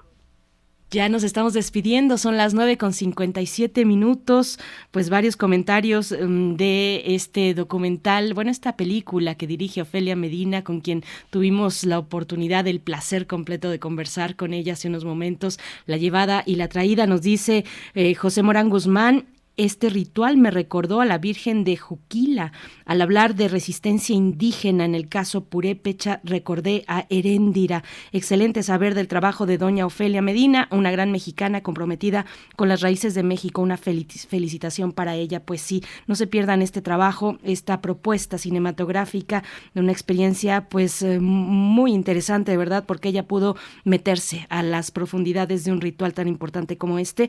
Estará presentándose en el Foro al Aire Libre libre proyectándose en el Foro al Aire Libre de la Cineteca Nacional en estos días, pues bueno, pues acérquense si tienen esa oportunidad, si están en Ciudad de México y cuando tengamos eh, noticia de dónde se estará proyectando en otros lugares de la República, también les haremos saber. Así es que bueno, nos vamos a despedir con música. Born to be Wild es la propuesta de la producción para cerrar la mañana de hoy de Stephen Wolf. Y con esto nos vamos, 9 con 58. Gracias al equipo. Nos encontramos mañana a 7 de la mañana. Esto fue Primer Movimiento, El Mundo desde la Universidad.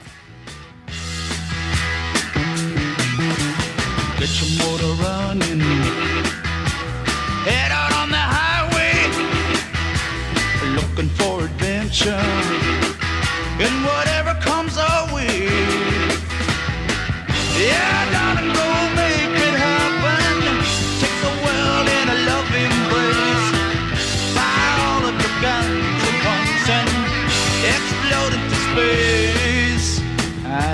smoking lightning.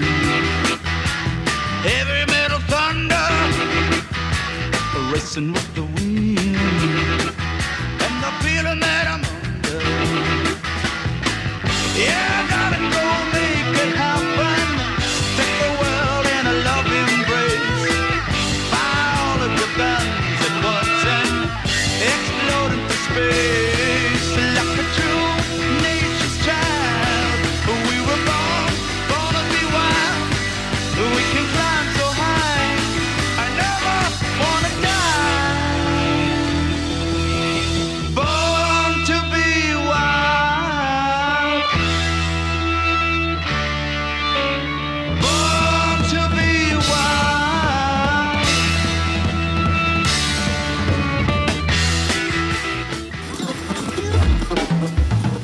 Radio UNAM presentó Primer Movimiento, El Mundo desde la Universidad, con Berenice Camacho y Miguel Ángel Quemain en la conducción, Frida Saldívar y Violeta Berber, producción, Antonio Quijano y Patricia Zavala, noticias, Miriam Trejo y Rodrigo Mota, coordinadores e invitados, Tamara Quirós, redes sociales, Arturo González y Socorro Montes, operación técnica.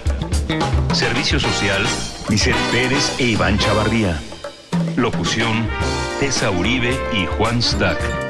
Quédate en sintonía con Radio UNAM. Experiencia sonora.